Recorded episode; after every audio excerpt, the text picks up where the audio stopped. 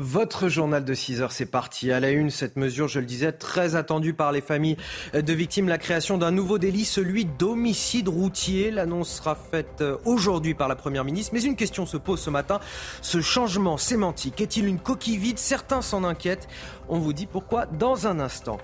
Un peu plus d'une semaine après la disparition d'Émile, le parquet ouvre une enquête préliminaire. C'est la suite logique du processus judiciaire. Nous prendrons la direction ce matin du Vernet dans les Alpes de Haute-Provence pour faire le point sur les recherches avec Célia Barotte. Le ras-le-bol des Français à l'égard des écologistes radicaux. Les trois quarts d'entre eux veulent que l'État surveille et arrête les activistes avec les mêmes moyens que l'antiterrorisme. C'est le résultat d'un sondage publié ce matin dans le Figaro. On entendra l'analyse de Johan Usaï dans ce journal. L'hémisphère nord sous des chaleurs suffocantes, l'Europe, l'Asie, l'Amérique du Nord, aux États-Unis, dans la vallée de la mort, la température a même dépassé les 53 degrés hier. Un nouveau record mondial pourrait être battu dans les prochaines heures. Nous serons en Californie avec notre correspondant Ramzi Malouki et puis les explications aussi en plateau de Michel Chevalet, notre spécialiste des questions scientifiques. Elle avait une voix, un accent, un look, tout était unique et iconique chez elle. Jane Birkin s'en est allée. On reviendra sur la vie incroyable de la plus française des Britanniques, l'ex-compagne de Serge Gainsbourg, l'anti-Brigitte Bardot. Pour en parler avec nous à 6h15, l'ancienne animatrice de télévision Danielle Gilbert sera avec nous. Elisabeth Borne annonce cet après-midi la création d'un nouveau délit, celui d'homicide routier. Il doit remplacer le terme d'homicide involontaire pour qualifier les accidents mortels sur la route commis sous l'emprise de l'alcool ou de stupéfiants. Chana. Cela fait écho évidemment aux affaires d'Antoine Aleno ou encore euh, de Pierre Palmade. Alors si cette requalification a été très attendue par les familles de victimes, très concrètement, est-ce que cela va vraiment changer quelque chose? On voit ça avec Émilie Gougache un délit créé spécialement pour les conducteurs sous l'emprise d'alcool ou de drogue. Jusque-là, ces automobilistes commettaient un homicide involontaire aux yeux de la loi. Avec l'homicide routier, le conducteur en infraction sera considéré comme conscient du risque qu'il faisait courir aux autres. Une réforme que cet avocat spécialiste du droit routier qualifie de coquille vide. Ce n'est pas parce que l'on va débaptiser cette infraction d'homicide involontaire pour la renommer homicide routier que ça va influer sur les comportements à risque et les comportements le plus souvent totalement euh, inacceptables sur la route euh, et qui procèdent encore une fois d'actes volontaires. Une réforme lexicale qui pourrait déjà être un premier pas pour les familles des victimes. La qualification d'homicide involontaire étant difficilement concevable dans le cadre d'accidents impliquant des conducteurs sous emprise d'alcool ou de drogue. Bien évidemment, cette mesure euh, elle répond aux attentes des, victimes, mais euh, ce qu'attend la Ligue contre la violence routière de la part de, l'État, euh, ce sont des, mesures qui permettent euh, d'améliorer la sécurité routière sur le territoire national. D'après l'Observatoire national interministériel de la sécurité routière, plus de 3500 personnes sont décédées sur les routes en 2022. Si la vitesse reste la première cause, l'alcool arrive en second facteur avec 23% et 13% pour les stupéfiants.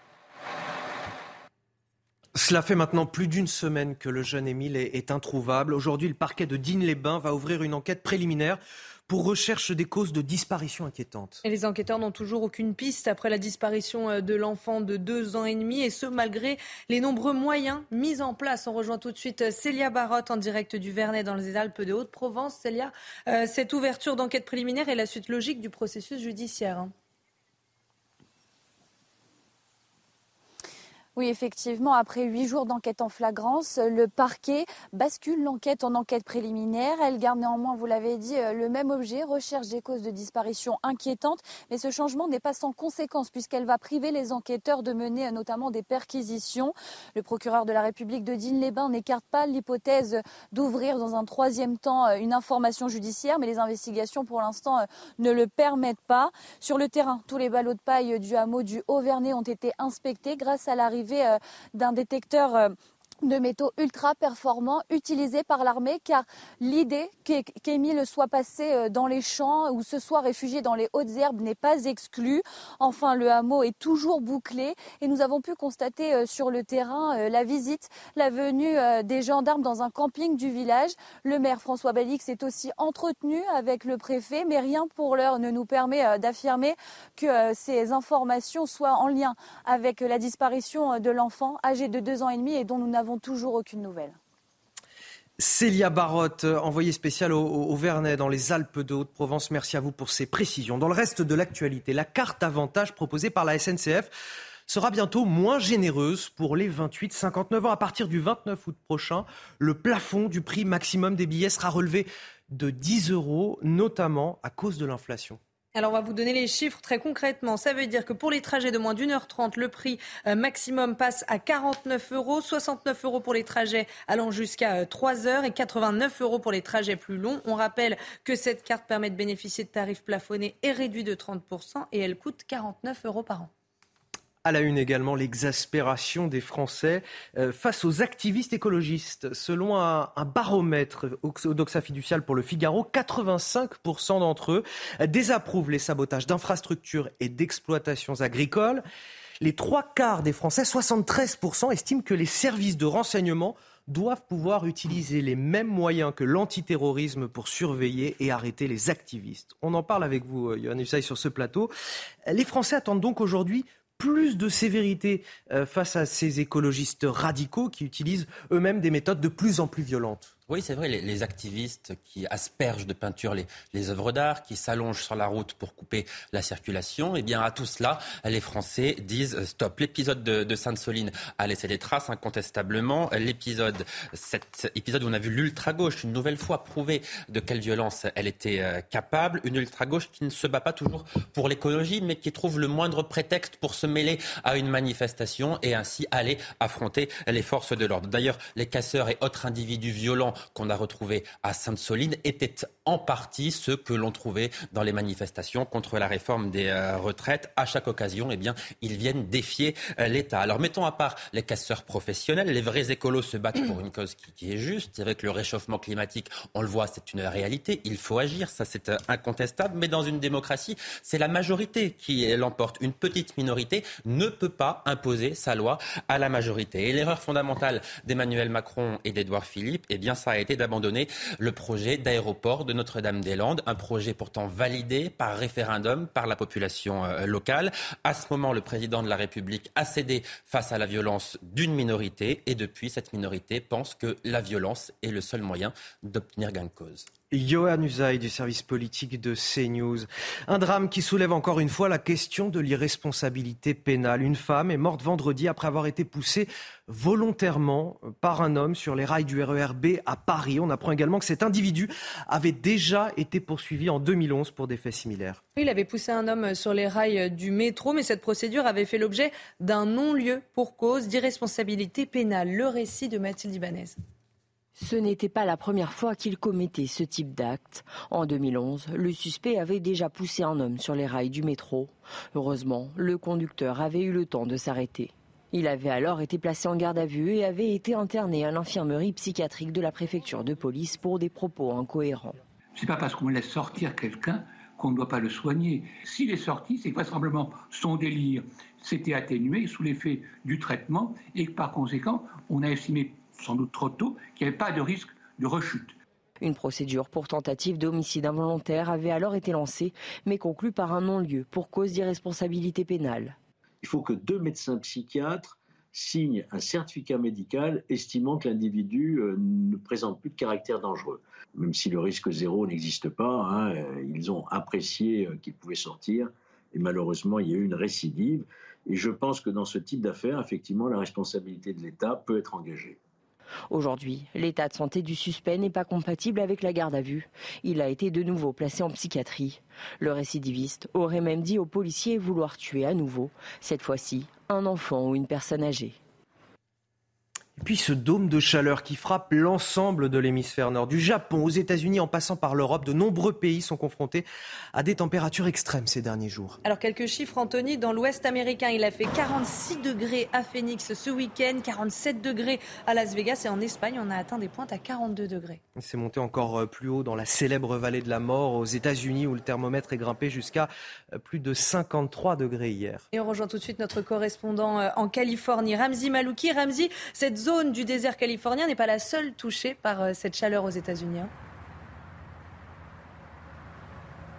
Absolument, absolument. De la Californie jusqu'en Floride, on est tous en train de subir ce, ce dôme de chaleur. Alors, Précision, 53,3 degrés Celsius et la température maximale enregistrée à 14h20 heure locale à Furnace Creek, petite oasis située dans la vallée de la mort, considérée comme l'un des endroits les plus chauds de la planète. Est-ce qu'on va dépasser ou euh, atteindre le record mondial qui a été enregistré, je le précise, au même endroit à la vallée de la mort en 1913, 56,6 degrés Celsius peut-être car nous avons, et je le disais, encore plusieurs jours devant nous d'extrême chaleur et que on parle même de plusieurs semaines. Vous le disiez, hein, température maximale à Phoenix en Arizona, 46 degrés, 47 degrés à Las Vegas et partout. Les climatiseurs tournent à plein régime.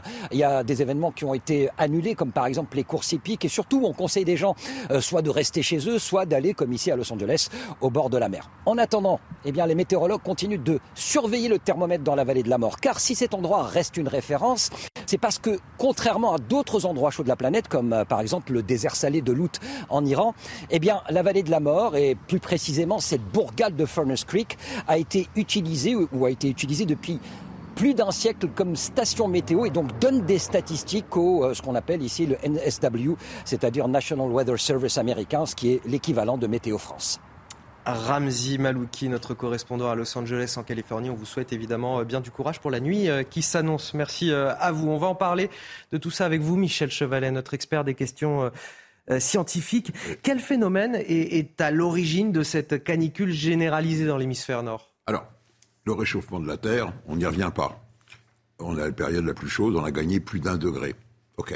Simplement, dans le réchauffement, on s'aperçoit que l'hémisphère nord se réchauffe plus vite que le reste de la planète. Et pour plusieurs raisons. La première, c'est d'abord que les océans, l'océan Atlantique et la Méditerranée, je pense qu'on va voir la, la, photo satellite qui vous montre, on a gagné 2 degrés sur l'océan Atlantique et on a, ça c'est l'Espagne. Vous voyez, l'Espagne, on a près de 50 degrés, 40 degrés la, Voilà. On va voir. Après, il y a la Méditerranée. Voilà, la Méditerranée, c'est de l'eau tropicale maintenant en Méditerranée. Voilà, regardez la Méditerranée. Regardez. Ah oui. on, on, est à 28-30 degrés.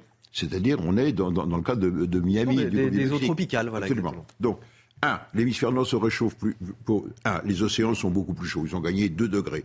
Deuxièmement, l'Arctique l'Arctique se réchauffe plus vite que le reste. C'est-à-dire que l'écart de température, c'est important pour la suite, entre l'équateur et le pôle est plus faible.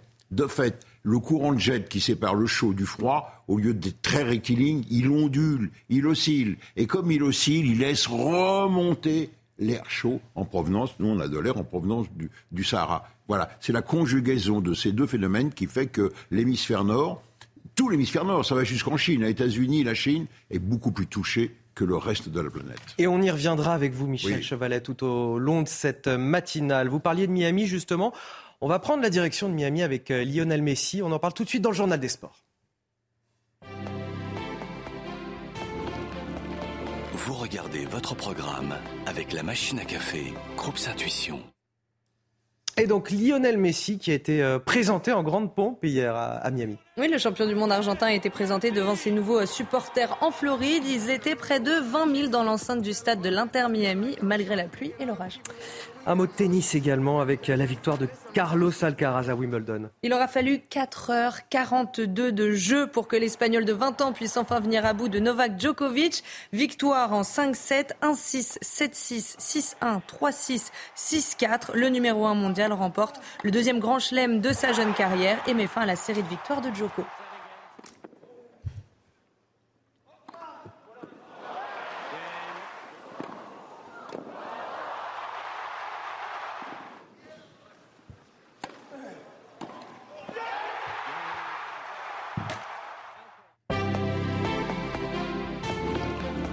Vous avez suivi votre programme avec la machine à café, Groupe Intuition.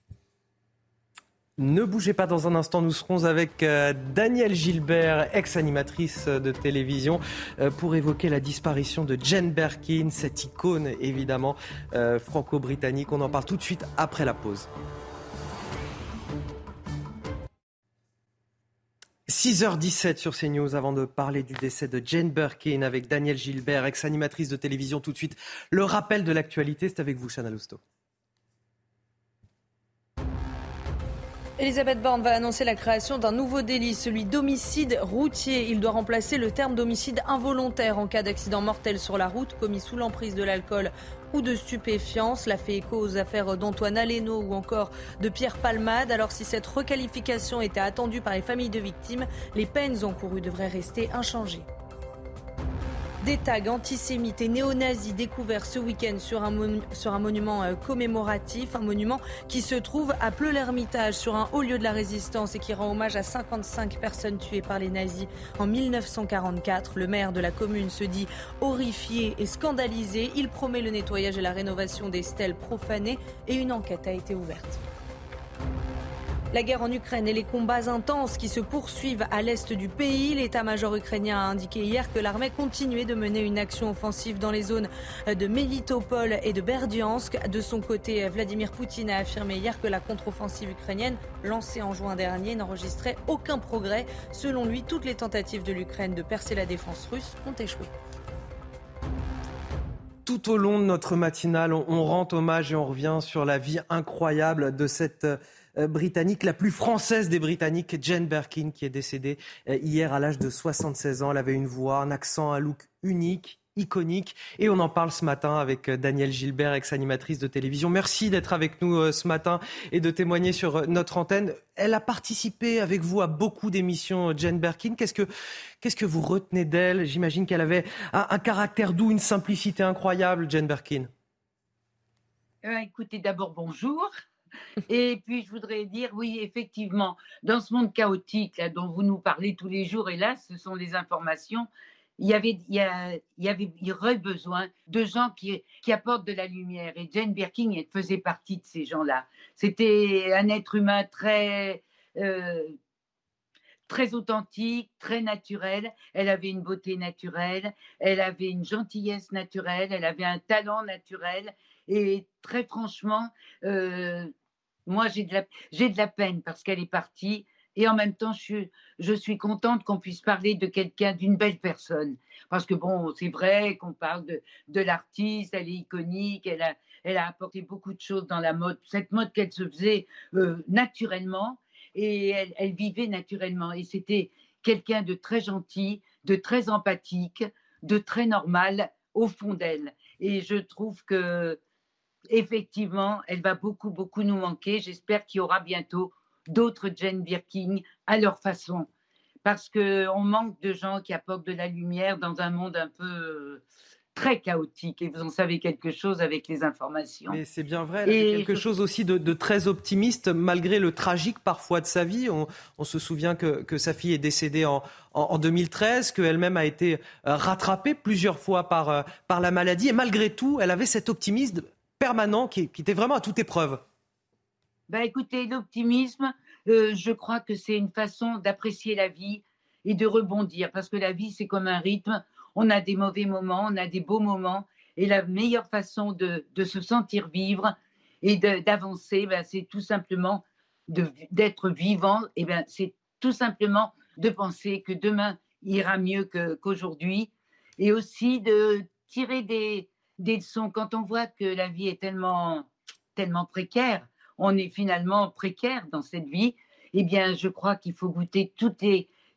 toutes les petites miettes de bonheur, il faut les prendre, et je crois qu'elle savait bien les prendre. Et puis, elle a fait une jolie famille, et puis, moi, je les avais reçus avec Serge Gainsbourg. Ils étaient venus avec nous en province, puisque j'emmenais de temps en temps l'émission en province, et je me souviens que c'était, ils étaient euh, vraiment encore tous les deux, ils étaient ensemble et c'était euh, un bonheur de voir leur bonheur et leur, euh, leur jeu entre eux, leur, leur façon de vivre qui n'est pas tout à fait, qui n'était jamais tout à fait orthodoxe et habituelle. Et c'est ça qui est bien, c'est d'avoir des gens hors normes qui vous apportent du bien. Et je me souviens que quand j'ai reçu Serge Gainsbourg tout seul, bon, il était venu au Studio 101 à Paris, à la fin de l'émission, Jen venait de. Il y avait eu la séparation depuis peu et il est monté en régie et, il s'est mis à pleurer. Je vous assure, quand vous voyez quelqu'un comme, comme Serge Gainsbourg pleurer parce que,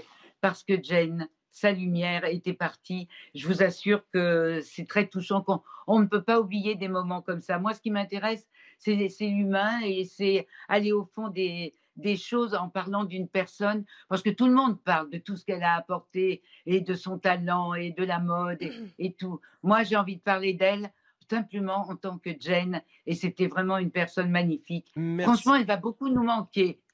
Merci Daniel Gilbert pour ce portrait touchant que vous venez de nous faire aujourd'hui. Merci euh, euh, de nous avoir fait aussi l'honneur de témoigner sur euh, notre antenne ce matin. Vous restez avec nous.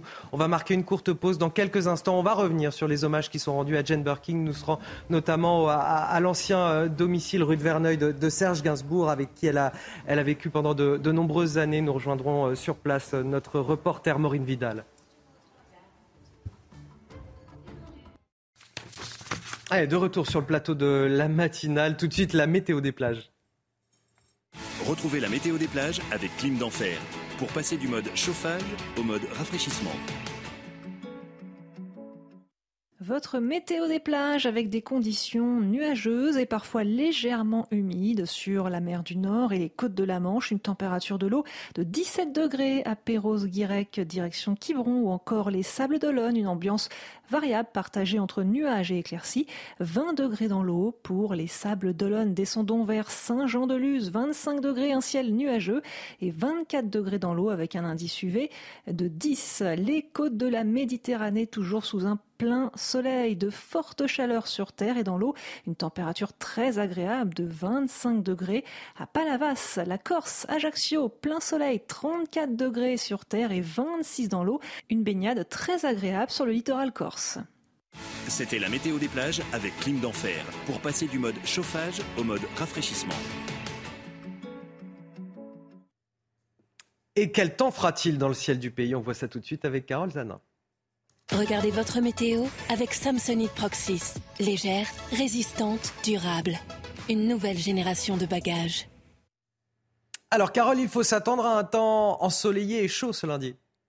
Oui, Anthony, en tout cas, sur la plupart des départements, un temps calme, ensoleillé, quelques voiles de cirrus, vous le voyez, oui, mais à l'exception ici de la pointe bretonne remontant vers la Normandie ou encore le Nord-Pas-de-Calais, puisqu'il y a eu des ondées hier qui a plaqué l'humidité au sol. Résultat, nous aurons un petit peu de brume euh, par là-bas et puis des entrées maritimes ici au centre-ouest du territoire, du beau temps sur l'île de Beauté. Dans le courant de l'après-midi, nous allons garder euh, sur les côtes atlantiques un temps plus nuageux. Ça sera pareil au nord-ouest ou encore sur les Hauts-de-France avec le vent qui va souffler en rafale 50 km par heure partout ailleurs. Des conditions anticycloniques et regardez les températures de ce matin. Il fera déjà bien chaud dans le sud, 23 pour Nice. Nous aurons 23 pour Perpignan, 11 à Reims et 11 degrés du côté de Brest. Dans le courant de l'après-midi, eh bien, euh, la masse d'air va se réchauffer davantage et résultat, eh bien, vous le voyez, 34 degrés pour Montpellier ou encore du côté de Marseille sur les rues de la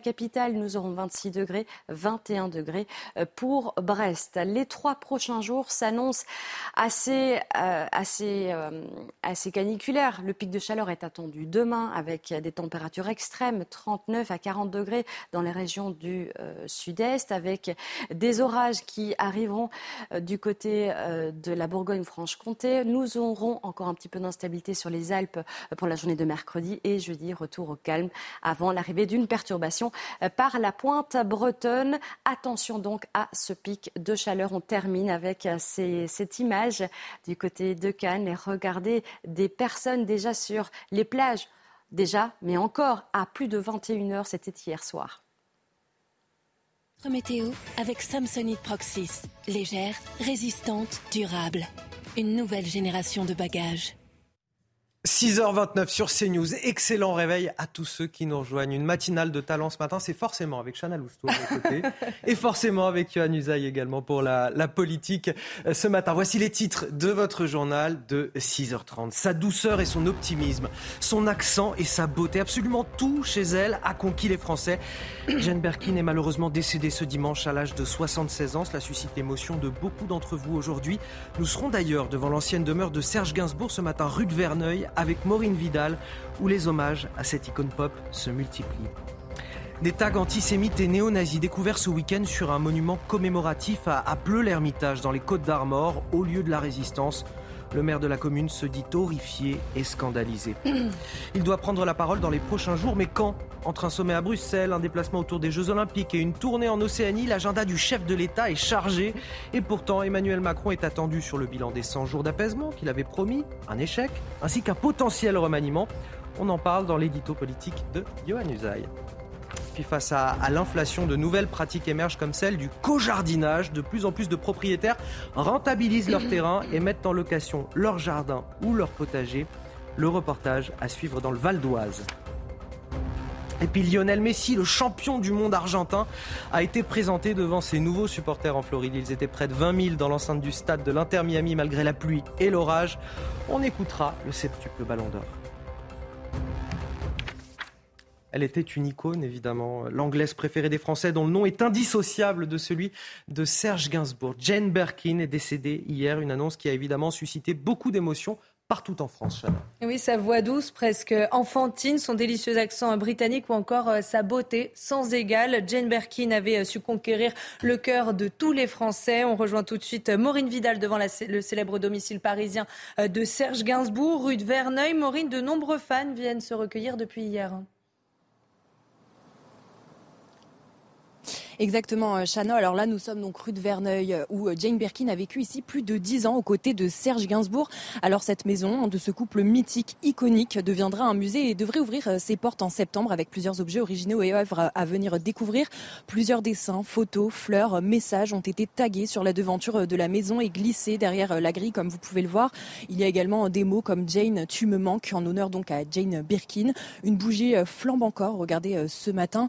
Hier, des fans ont défilé pour venir rendre hommage à la Britannique préférée des Français. Ici, c'est devenu un véritable lieu de pèlerinage.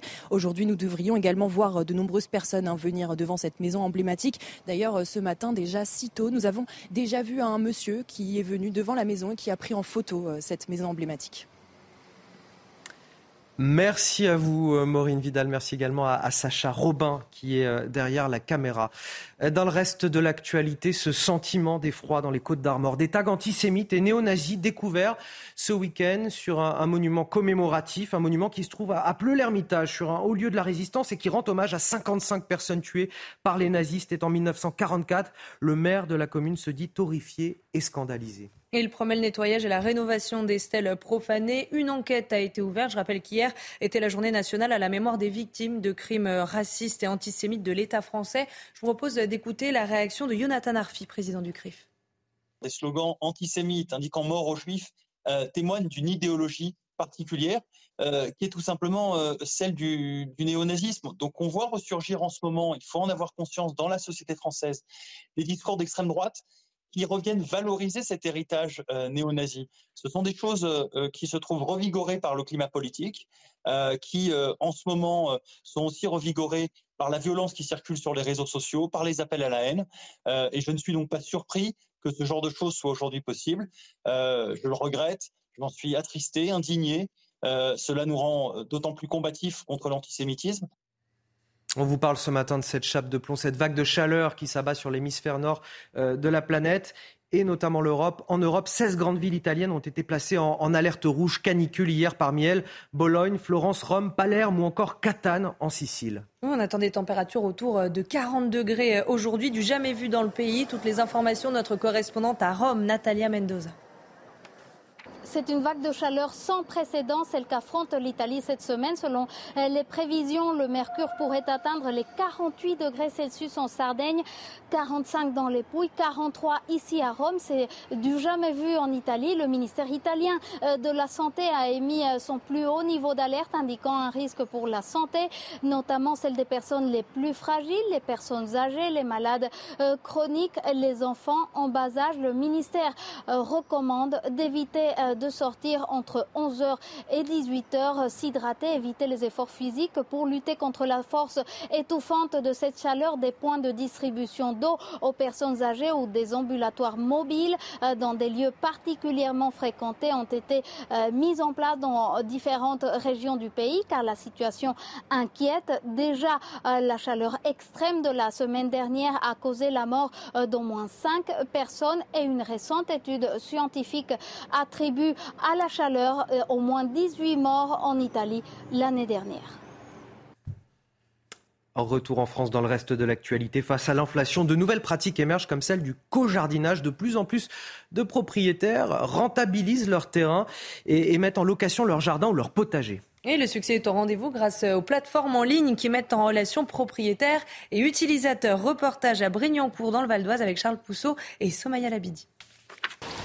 Patrice, j'ai besoin de, de l'eau. Contrairement aux apparences, Eva et Patrice ne sont pas en couple. ça.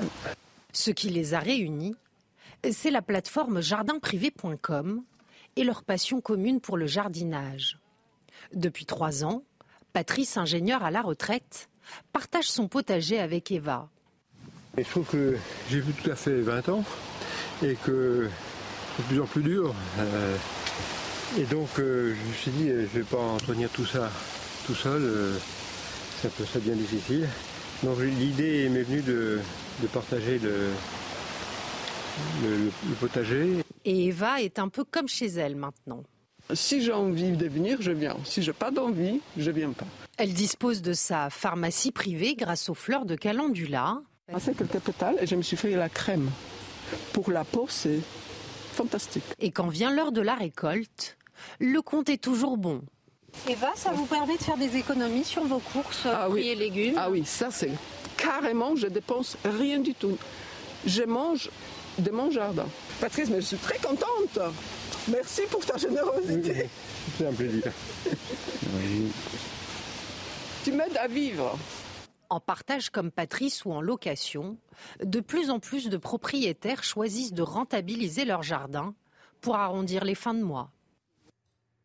Les sports avec Chana Lousteau, on va parler football et tennis.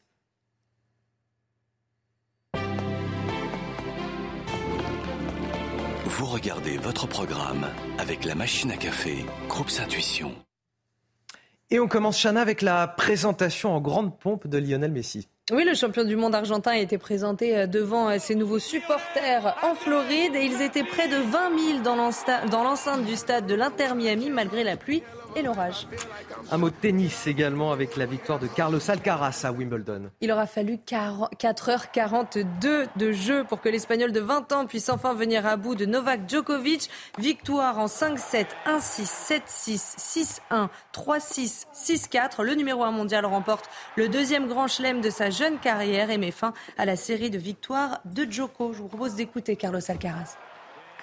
Novak at his best uh, in this stage. uh, you know, making history, uh, being the guy, you know, to be him after 10 years uh, unbeaten on, on that court is amazing for me and something that is something that I will never forget. That's for sure. Vous avez suivi votre programme avec la machine à café, Groupe Intuition. Restez avec nous sur CNews. Dans un instant, nous serons avec euh, Pierre Lagache, vice-président de la Ligue contre la violence routière. On va parler de cette annonce attendue d'Elisabeth Borne cet après-midi, la première ministre qui doit parler de la création d'un nouveau délit contre les conducteurs drogués ou alcoolisés, celui d'homicide routier. À tout de suite. 6h41 dans la matinale week-end. Dans un instant, nous serons avec euh, Pierre Lagache, vice-président de la Ligue contre la violence routière. Mais tout d'abord, le rappel de l'actualité. Chanel Housteau. Un dôme de chaleur frappe l'ensemble de l'hémisphère nord, du Japon aux États-Unis, en passant par l'Europe. De nombreux pays sont confrontés à des températures extrêmes ces derniers jours. En Espagne, on a atteint des pointes à 42 degrés, 43 en Italie, du jamais vu. Et dans l'Ouest américain, il a fait 46 degrés à Phoenix ce week-end et 47 à Las Vegas. Cela fait maintenant plus d'une semaine que le jeune Émile est introuvable. Aujourd'hui, le parquet de Digne-les-Bains va ouvrir une enquête préliminaire pour recherche des causes de disparition inquiétantes. Les enquêteurs n'ont toujours aucune piste après la disparition de l'enfant de deux ans et demi, et ce, malgré les nombreux moyens mis en place. Et puis la carte avantage proposée par la SNCF sera bientôt moins généreuse pour les 28-59 ans. À partir du 29 août prochain, euh, le plafond du prix maximum des billets sera relevé de 10 euros. Concrètement, pour les trajets de moins d'une heure et demie, le prix maximum passera à 49 euros, 69 euros pour les trajets allant jusqu'à 3 heures et 89 euros pour les trajets plus longs. Alors j'ai dit la matinale week-end, mais vous l'aurez compris, on est bien lundi 17 juillet, c'est le début de semaine. Si euh, vous devez aller travailler, surtout levez-vous. Euh, voilà, écoutez bien votre réveil et, levez-vous, partez au, travail. Pour ceux qui sont en vacances, excellentes vacances à vous bien évidemment. Nous sommes avec Pierre Lagache, vice-président de la Ligue contre la violence routière. Bonjour et merci d'être avec nous euh, ce matin.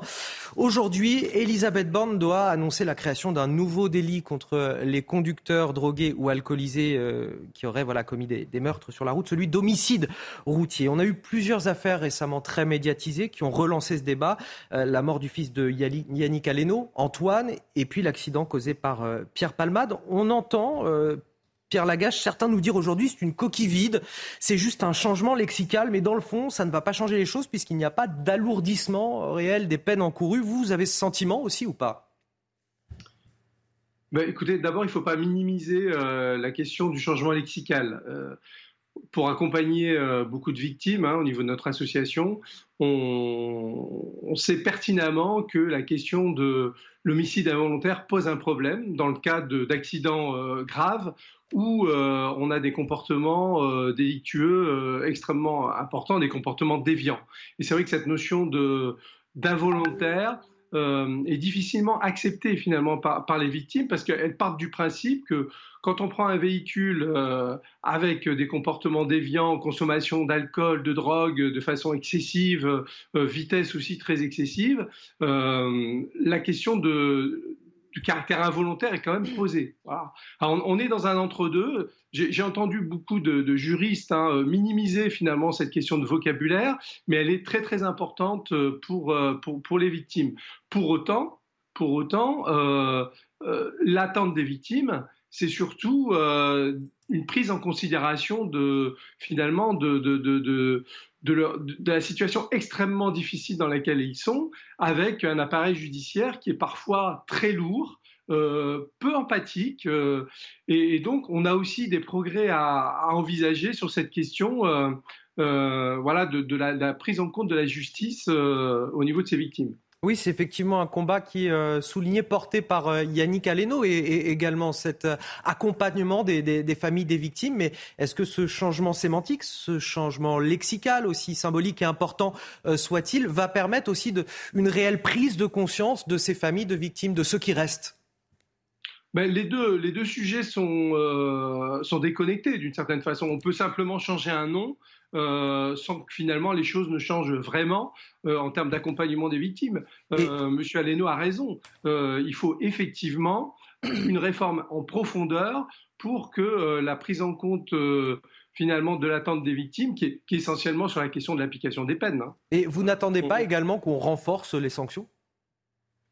Ben, Renforcer, vous savez, on, on, est déjà sur 10 ans de prison et 100 000 euros d'amende. bon, le, sujet, c'est est-ce que ces peines sont prononcées notamment dans les cas extrêmes? Non. Voilà. On, voit que la justice a placé le curseur bien en deçà. Donc euh, il faut rehausser le curseur, ça c'est sûr, et puis sans doute imaginer aussi des dispositifs par rapport à, des, conducteurs qui ont un vrai problème de comportement sur le suivi de ces conducteurs aussi, avec peut-être des, des, mesures un peu coercitives. On a de la technologie aujourd'hui euh, qui peut aussi permettre euh, de suivre les choses de façon un peu plus précise. Euh, voilà, donc c'est vraiment une réflexion globale sur l'application des peines. On observe assez régulièrement que des, des, chauffards avérés récupèrent leur permis finalement assez rapidement. Il y a aussi cette question de la récupération du permis qui est posée. Et, concernant la, prévention, quelles mesures vous préconisez? Bah, vous savez, la prévention, c'est un sujet euh, assez, assez large. Hein. Ça, ça, ça, démarre à l'école primaire et puis euh, ça passe par la case euh, permis de conduire et, ensuite, voilà, ça, se prolonge tout au long de la vie. La prévention est un, est un, est un, est un champ très très important. Après, ça ne fonctionne pas seul, malheureusement. Hein. Il faut agir sur les différents leviers en, intégrant une, notion de prévention, mais aussi du contrôle. Euh, et puis de la sanction. Donc euh, une bonne politique de sécurité routière, c'est une politique qui repose sur ces trois piliers. Euh, nous, ce qu'on constate aujourd'hui au niveau de l'État, c'est qu'il y a vraiment une politique de sécurité routière qui est gérée au coup par coup. Voilà. On prend des décisions, mais sans les rattacher à l'objectif euh, qui est pourtant signé hein, par l'État français, qui est divisé par deux à l'horizon 2050, le nombre de, euh, l'horizon 2030, pardon, le nombre de, morts et de blessés graves sur la décennie 2020-2030. On n'en prend pas du tout le chemin, et donc on est vraiment en attente aujourd'hui avec ce comité interministériel de sécurité routière d'une feuille de route euh, sérieuse qui nous permettra d'atteindre ces objectifs. Donc l'homicide routier est un des éléments, mais voilà, il ne faudrait pas que ce soit l'arbre qui cache la forêt. On aura cette réponse sur cette euh, potentielle feuille de route à, 16h30 tout à l'heure, à, à, l'issue d'une conférence de presse de la Première ministre Elisabeth Borne. Merci à vous, euh, Pierre Lagache, je le rappelle, vous êtes vice-président de la Ligue contre la violence routière. Quand est-ce qu'Emmanuel Macron prendra la parole? Pour euh, parler aux Français, expliquer, euh, tirer les leçons de ces, euh, de ces 100 jours, 100 jours d'apaisement qu'il nous avait promis, tirer le bilan des émeutes. le gouvernement sera-t-il encore en place la semaine prochaine? Autant de questions que je vais poser dans quelques instants à Yohann Usaï dans son édito politique. A tout de suite sur CNews.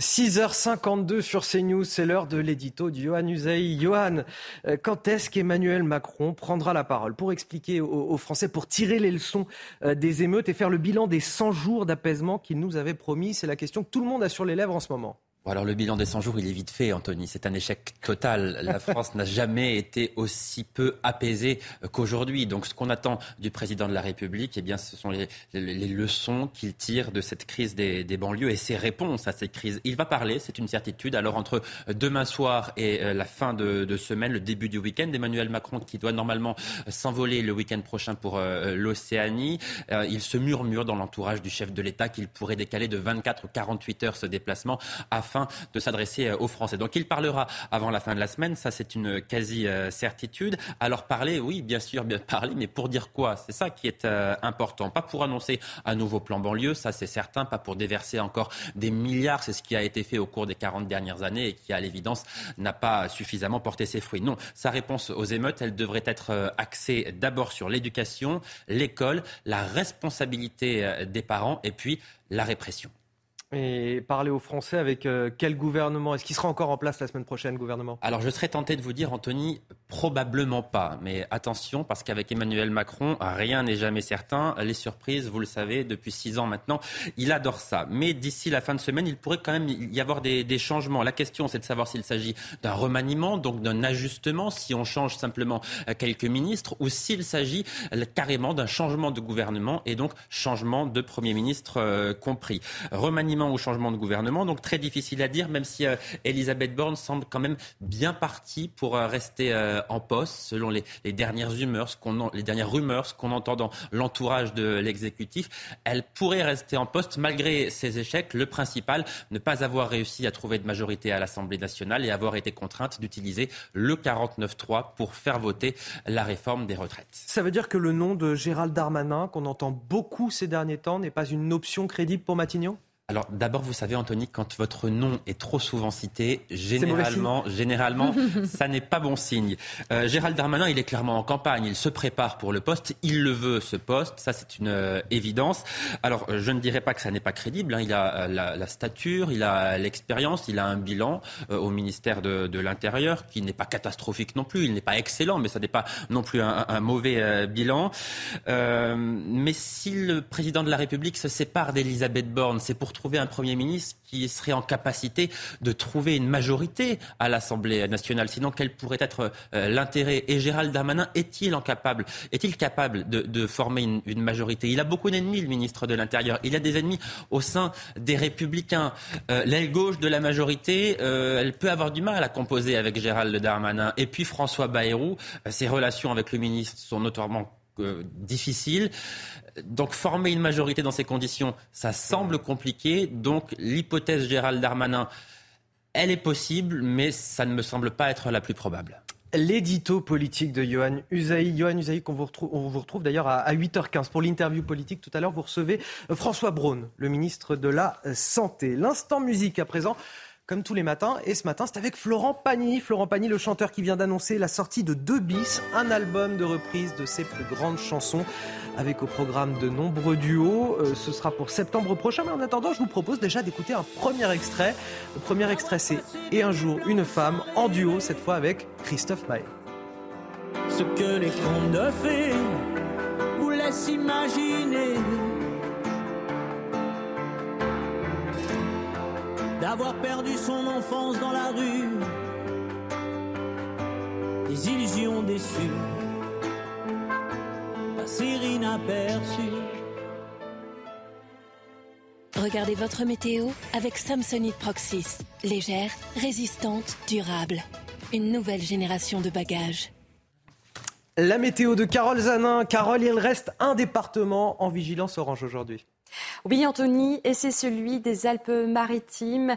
Il restera en vigilance orange canicule tout au long de ce lundi. Météo France nous a signalé ce matin euh, que cette vigilance a risque évidemment de s'étendre à d'autres régions dans le courant de la journée. On vous tiendra informé évidemment euh, sur CNews dans nos prochains bulletins météo. Pendant euh, que le sud-est suffoque et fait face à un soleil de plomb, eh bien regardez du côté de la Bretagne, mais également du côté de la Normandie en remontant vers les Hauts-de-France. Là, c'est, ce sont des passages nuageux un peu plus fréquents qui permettront évidemment d'avoir euh, quelques zones d'ombre qui feront du bien. Aujourd'hui, ce sera également le cas du côté du centre-ouest du territoire. Partout ailleurs, eh bien, euh, beaucoup de soleil avec des températures caniculaires. On va le voir, le pic est attendu pour demain. Maintenant, cet après-midi, nous allons avoir quelques passages nuageux encore un peu plus fréquents ici, à l'ouest, encore au nord de l'Hexagone, avec des rafales de vent sur les Hauts-de-France. Partout ailleurs, plein soleil, quelques voiles de cirrus inoffensifs. Et regardez les températures de ce matin. Nous avons 11 degrés euh, du côté de Brest, 15 pour les rues de la capitale, 23 euh, pour Nice. Dans le courant de l'après-midi, déjà des euh, chaleurs quasi caniculaires, 34 degrés pour Perpignan, Montpellier. Nous aurons 26 dans les rues parisiennes ou encore 29 degrés pour Bordeaux. La suite du programme eh bien, s'annonce assez instable, en tout cas pour la région ici du centre est suite à, des orages qui vont être euh, de mise pour la journée de mardi dans le courant de l'après-midi, suite à ces fortes chaleurs. Partout ailleurs, je vous le disais, soleil et des températures caniculaires. Mercredi, retour au calme euh, pour tout le monde, à l'exception ici du relief alpin. Nous pourrions avoir encore quelques petits orages. Et jeudi, arrivée d'une petite perturbation assez faible par la pointe bretonne, mais elle prendra son temps pour traverser l'hexagone d'ouest en est et les températures aussi entre 26 et 32 degrés. C'était votre météo avec Samsonite Proxys. Légère, résistante, durable. Une nouvelle génération de bagages. 6h58 sur CNews. Ravi de vous retrouver dans la matinale avec euh, nos journalistes Chana Lousteau, Johan Usaï pour la politique. Fabien Lecoeuvre nous a rejoint. Bonjour, à vous, spécialiste de la chanson française. On va parler évidemment du décès de Jane Birkin. Et Michel Chevalet, avec qui on va parler de la chape de plomb qui se euh, pose sur le, ce dôme de chaleur qui se pose sur l'hémisphère nord dans un instant. Voici les titres de votre journal de 7 heures. À la une, un peu plus d'une semaine après la disparition d'Émile, le parquet ouvre une enquête préliminaire. C'est la suite logique du processus judiciaire. Nous prendrons la direction du Vernet dans les Alpes de Haute-Provence pour faire le point sur les recherches avec Célia Barotte. Le ras-le-bol des Français à l'égard des écologistes radicaux. Les trois quarts d'entre eux veulent que l'État surveille et arrête les activistes avec les mêmes moyens que l'antiterrorisme. C'est le résultat d'un baromètre publié ce matin dans le Figaro. On entendra l'analyse de Johan Usaï dans ce journal. L'hémisphère nord sous des chaleurs suffocantes, l'Europe, l'Asie, l'Amérique du Nord, aux États-Unis, dans la vallée de la mort, la température a même dépassé les 53 degrés. Les explications en plateau de Michel Chevalet, notre spécialiste des questions scientifiques. Je le disais, elle avait une voix, un accent, un look, tout était unique et iconique chez elle. Jane Birkin s'en est allée. On reviendra sur la vie incroyable de la plus française des Britanniques, l'ex-compagne de Serge Gainsbourg, l'anti-Brigitte Bardot. On en parle ce matin avec Fabien Lecoeuvre, spécialiste de la chanson française. Cela fait maintenant plus d'une semaine que le jeune Émile reste introuvable. Aujourd'hui, le parquet de Digne-les-Bains va ouvrir une enquête préliminaire pour recherche des causes de disparition inquiétantes. Oui, les enquêteurs n'ont toujours aucune piste après euh, la disparition de l'enfant de deux ans et demi, et ce, malgré euh, les nombreux moyens euh, mis en place. On rejoint tout de suite notre envoyée spéciale Célia Barotte en direct du Vernet dans les Alpes de Haute-Provence. Célia, bonjour. Cette ouverture d'enquête préliminaire est la suite logique du processus judiciaire.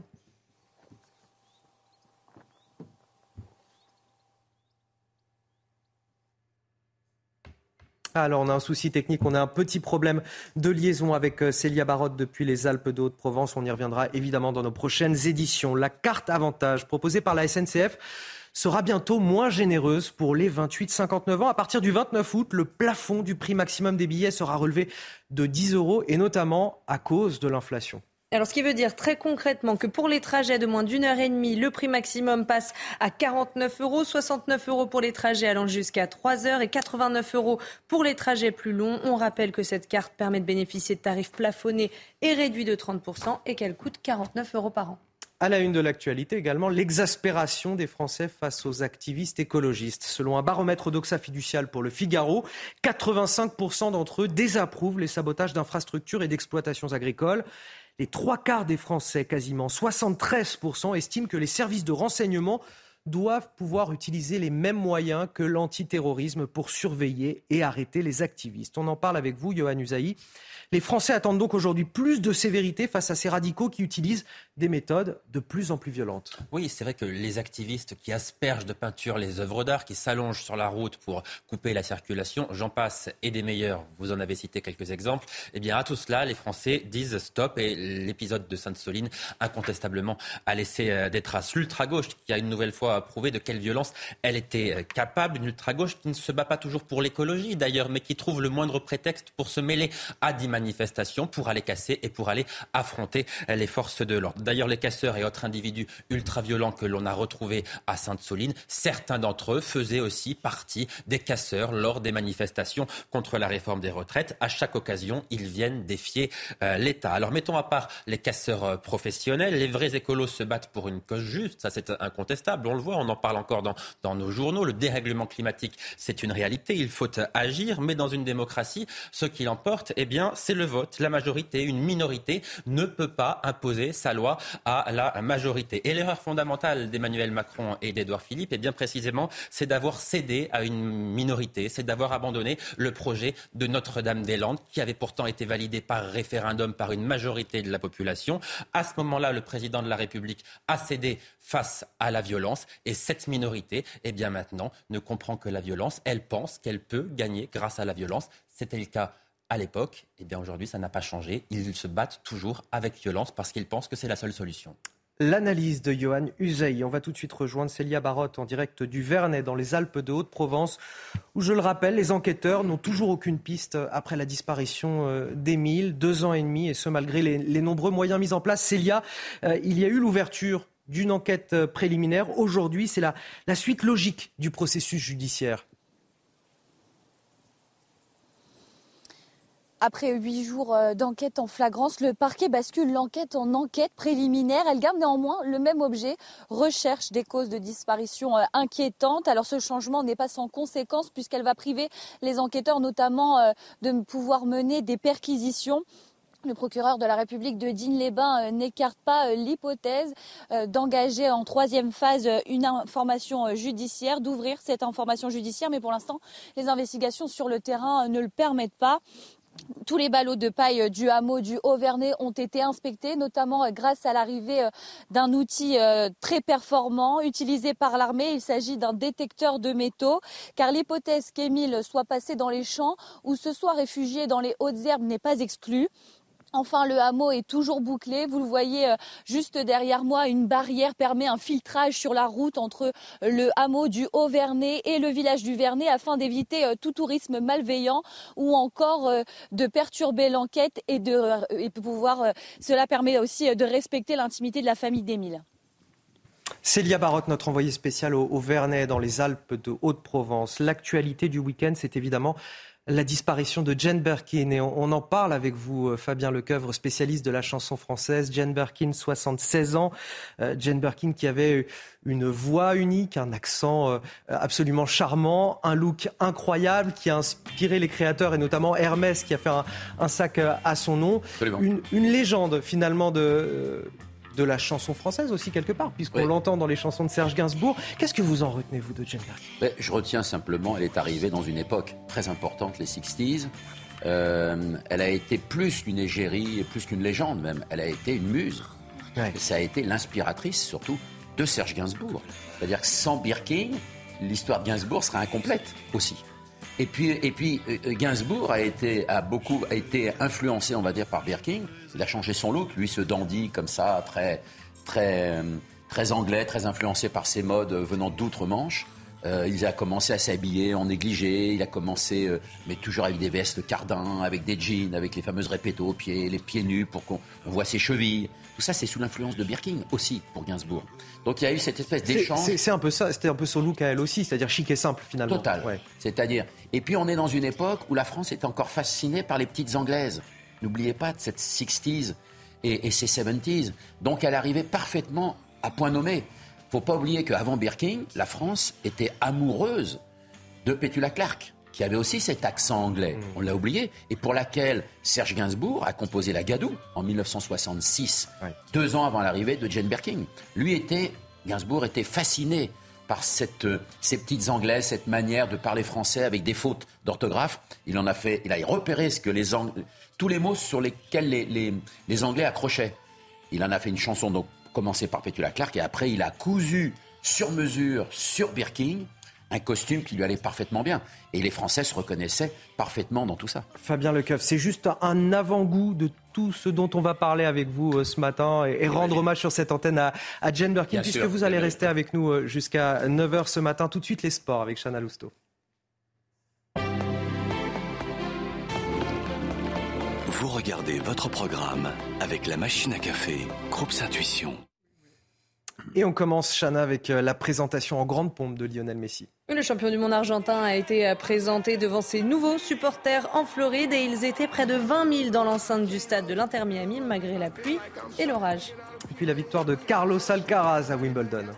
Oui, il aura fallu 4h42 de jeu pour que l'Espagnol de 20 ans puisse enfin venir à bout euh, de Novak Djokovic. Victoire en 5-7, 1-6, 7-6, 6-1, 3-6 et 6-4. Le numéro 1 mondial remporte le deuxième grand chelem de sa jeune carrière et met fin à la série de victoires de Djoko. Vous avez suivi votre programme avec la machine à café, Groupe Intuition ce dôme de chaleur qui frappe l'ensemble de l'hémisphère nord. On va en parler tout de suite avec Michel Chevalet.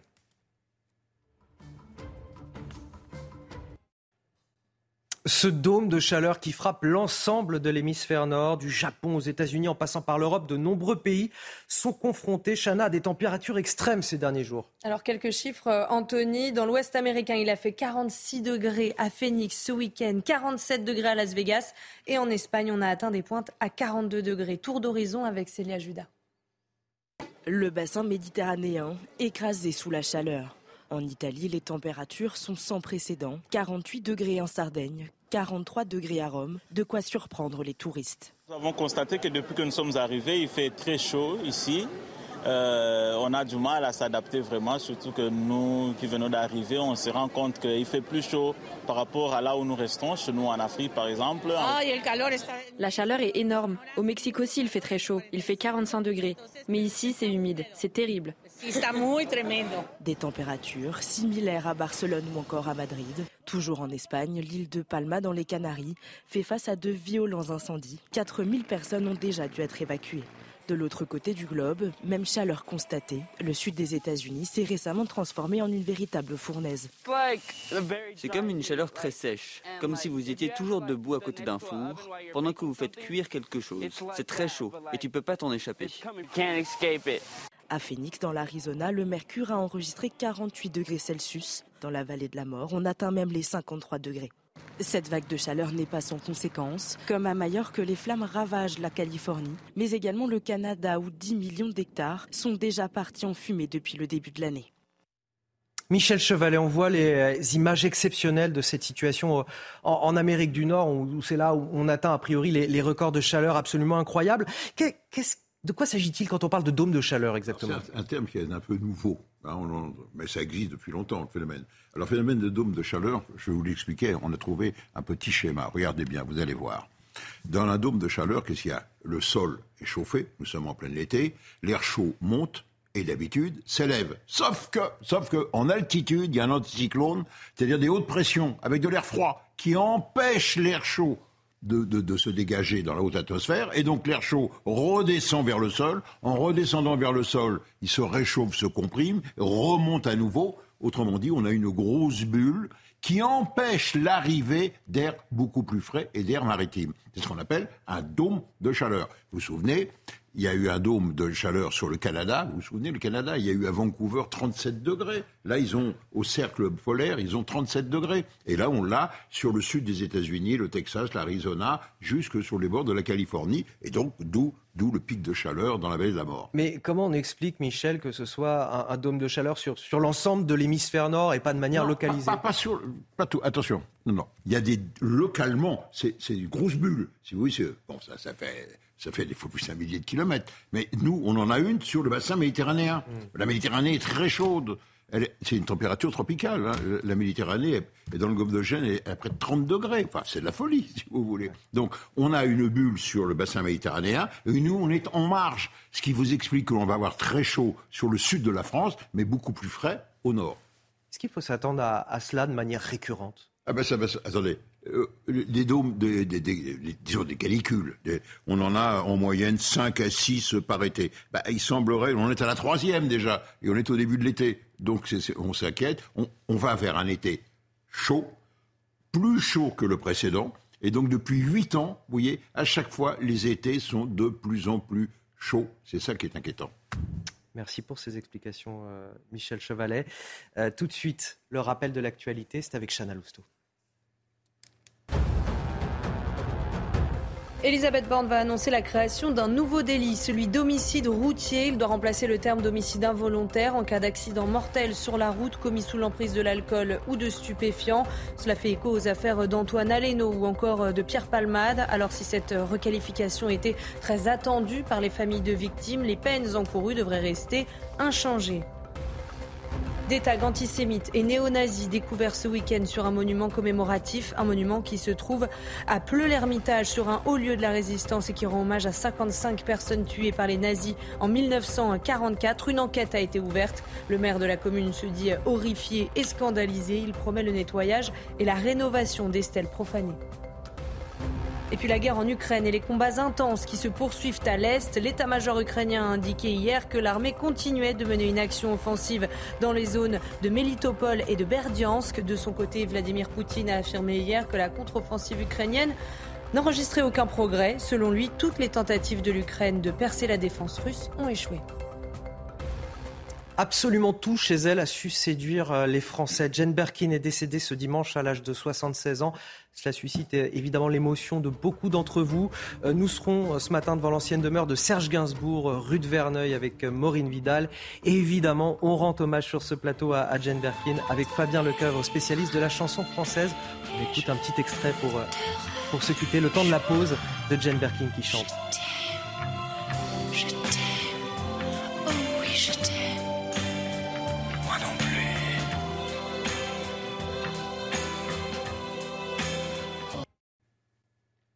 Et si vous avez la chance euh, d'être euh, en vacances ou au bord de la mer, voici la météo des plages.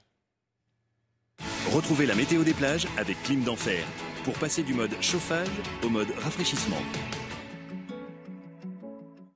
Votre météo des plages avec des conditions nuageuses et parfois légèrement humides sur la mer du Nord et les côtes de la Manche. Une température de l'eau de 17 degrés à Perros-Guirec, direction Quiberon ou encore les Sables d'Olonne. Une ambiance variable partagée entre nuages et éclaircies. 20 degrés dans l'eau pour les Sables d'Olonne. Descendons vers Saint-Jean-de-Luz. 25 degrés, un ciel nuageux et 24 degrés dans l'eau avec un indice UV de 10. Les côtes de la Méditerranée toujours sous un plein soleil, de fortes chaleurs sur terre et dans l'eau, une température très agréable de 25 degrés à Palavas, la Corse, Ajaccio, plein soleil, 34 degrés sur terre et 26 dans l'eau, une baignade très agréable sur le littoral corse. C'était la météo des plages avec Clim d'Enfer pour passer du mode chauffage au mode rafraîchissement. Et tout de suite, voici la météo euh, dans votre ciel avec Carole Zan. Regardez votre météo avec Samsonite Proxys. Légère, résistante, durable. Une nouvelle génération de bagages. Carole, il a fait chaud euh, cette nuit dans le sud-est du pays. Oui, regardez les températures nocturnes.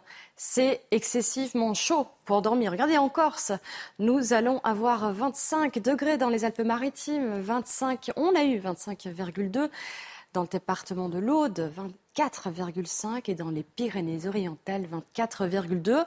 Nous sommes 4 à 5 degrés au-dessus des normales saisonnières nocturne. Alors pendant que le sud-est euh, surchauffe, eh bien nous allons avoir euh, par contre du côté de la Bretagne, de la Normandie, eux, ils sont euh, un, peu plus, sous des conditions respirables puisqu'il y a des passages nuageux, il y a un flux qui, permet à l'air évidemment de, circuler. Nous retrouvons un peu de brume, mais également des nuages un peu plus fréquents au, au centre-ouest du territoire.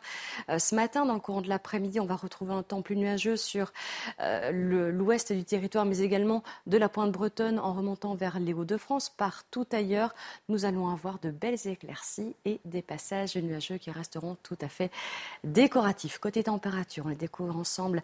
Nous aurons 11 degrés pour euh, le Finistère ce matin, 15 dans les rues de Paris. Nous aurons 17 à Bordeaux, 23 pour Nice. Et dans le courant de l'après-midi, eh bien, les températures vont grimper. Je vous rappelle que le pic de chaleur est attendu euh, pour ce mardi. Nous aurons 26 degrés. Déjà cet après-midi dans les rues parisiennes parisienne, 34 euh, du côté euh, du sud-est du territoire. Donc protégez-vous, hydratez-vous bien. Et pour les prochains jours, mardi, encore un petit peu d'instabilité au centre-est du territoire à cause de cette chaleur qui va provoquer des orages, notamment pour la Bourgogne-Franche-Comté, encore sur le relief alpin. Partout ailleurs, euh, du soleil avec le vent également qui va euh, souffler en rafale de 50 à 60 km par heure. Nous aurons encore un petit peu d'instabilité mercredi sur le relief alpin jeudi. Retour au sec pour tout le monde, mais dans le courant de la matinée, arrivée d'une nouvelle perturbation par la pointe bretonne côté température. Ça va diminuer légèrement pour jeudi de 26 à 32 degrés. C'était votre météo avec Samsonite Proxys. Légère, résistante, durable. Une nouvelle génération de bagages. Et on s'en sort pas si mal par rapport à nos voisins italiens. 16 grandes villes italiennes ont été placées en, alerte rouge canicule hier. Parmi elles, Bologne, Florence, Rome, Palerme ou encore Catane en Sicile. Et on attend des températures autour de 40 degrés du jamais vu dans le pays. Toutes les informations de notre correspondante à Rome, Natalia Mendoza. C'est une vague de chaleur sans précédent, celle qu'affronte l'Italie cette semaine. Selon euh, les prévisions, le mercure pourrait atteindre les 48 degrés Celsius en Sardaigne, 45 dans les Pouilles, 43 ici à Rome. C'est du jamais vu en Italie. Le ministère italien euh, de la Santé a émis euh, son plus haut niveau d'alerte, indiquant un risque pour la santé, notamment celle des personnes les plus fragiles, les personnes âgées, les malades chroniques, les enfants en bas âge. Le ministère recommande d'éviter de sortir entre 11h et 18h, s'hydrater, éviter les efforts physiques pour lutter contre la force étouffante de cette chaleur des points de distribution d'eau aux personnes âgées ou des ambulatoires mobiles euh, dans des lieux particulièrement fréquentés ont été euh, mis en place dans différentes régions du pays car la situation inquiète. Déjà, euh, la chaleur extrême de la semaine dernière a causé la mort d'au moins cinq personnes et une récente étude scientifique attribue à la chaleur euh, au moins 18 morts en Italie l'année dernière. Mais vous allez voir que ces températures n'ont pas dissuadé les touristes de prendre d'assaut plages, musées et sites antiques. Écoutez. Nous avons constaté que depuis que nous sommes arrivés, il fait très chaud ici. Euh, on a du mal à s'adapter vraiment, surtout que nous qui venons d'arriver, on se rend compte qu'il fait plus chaud par rapport à là où nous restons, chez nous en Afrique par exemple, en République démocratique du Congo. Pour moi, c'est comme au Brésil, à Fortaleza. C'est un peu tropical, mais ici c'est plus sec. La chaleur est énorme. Au Mexique aussi, il fait très chaud. Il fait 45 degrés. Mais ici, c'est humide. C'est terrible. 7h27 sur CNews. Bon réveil à tous si vous nous rejoignez dans la matinale. On est ensemble jusqu'à 9h pour faire le plein d'infos.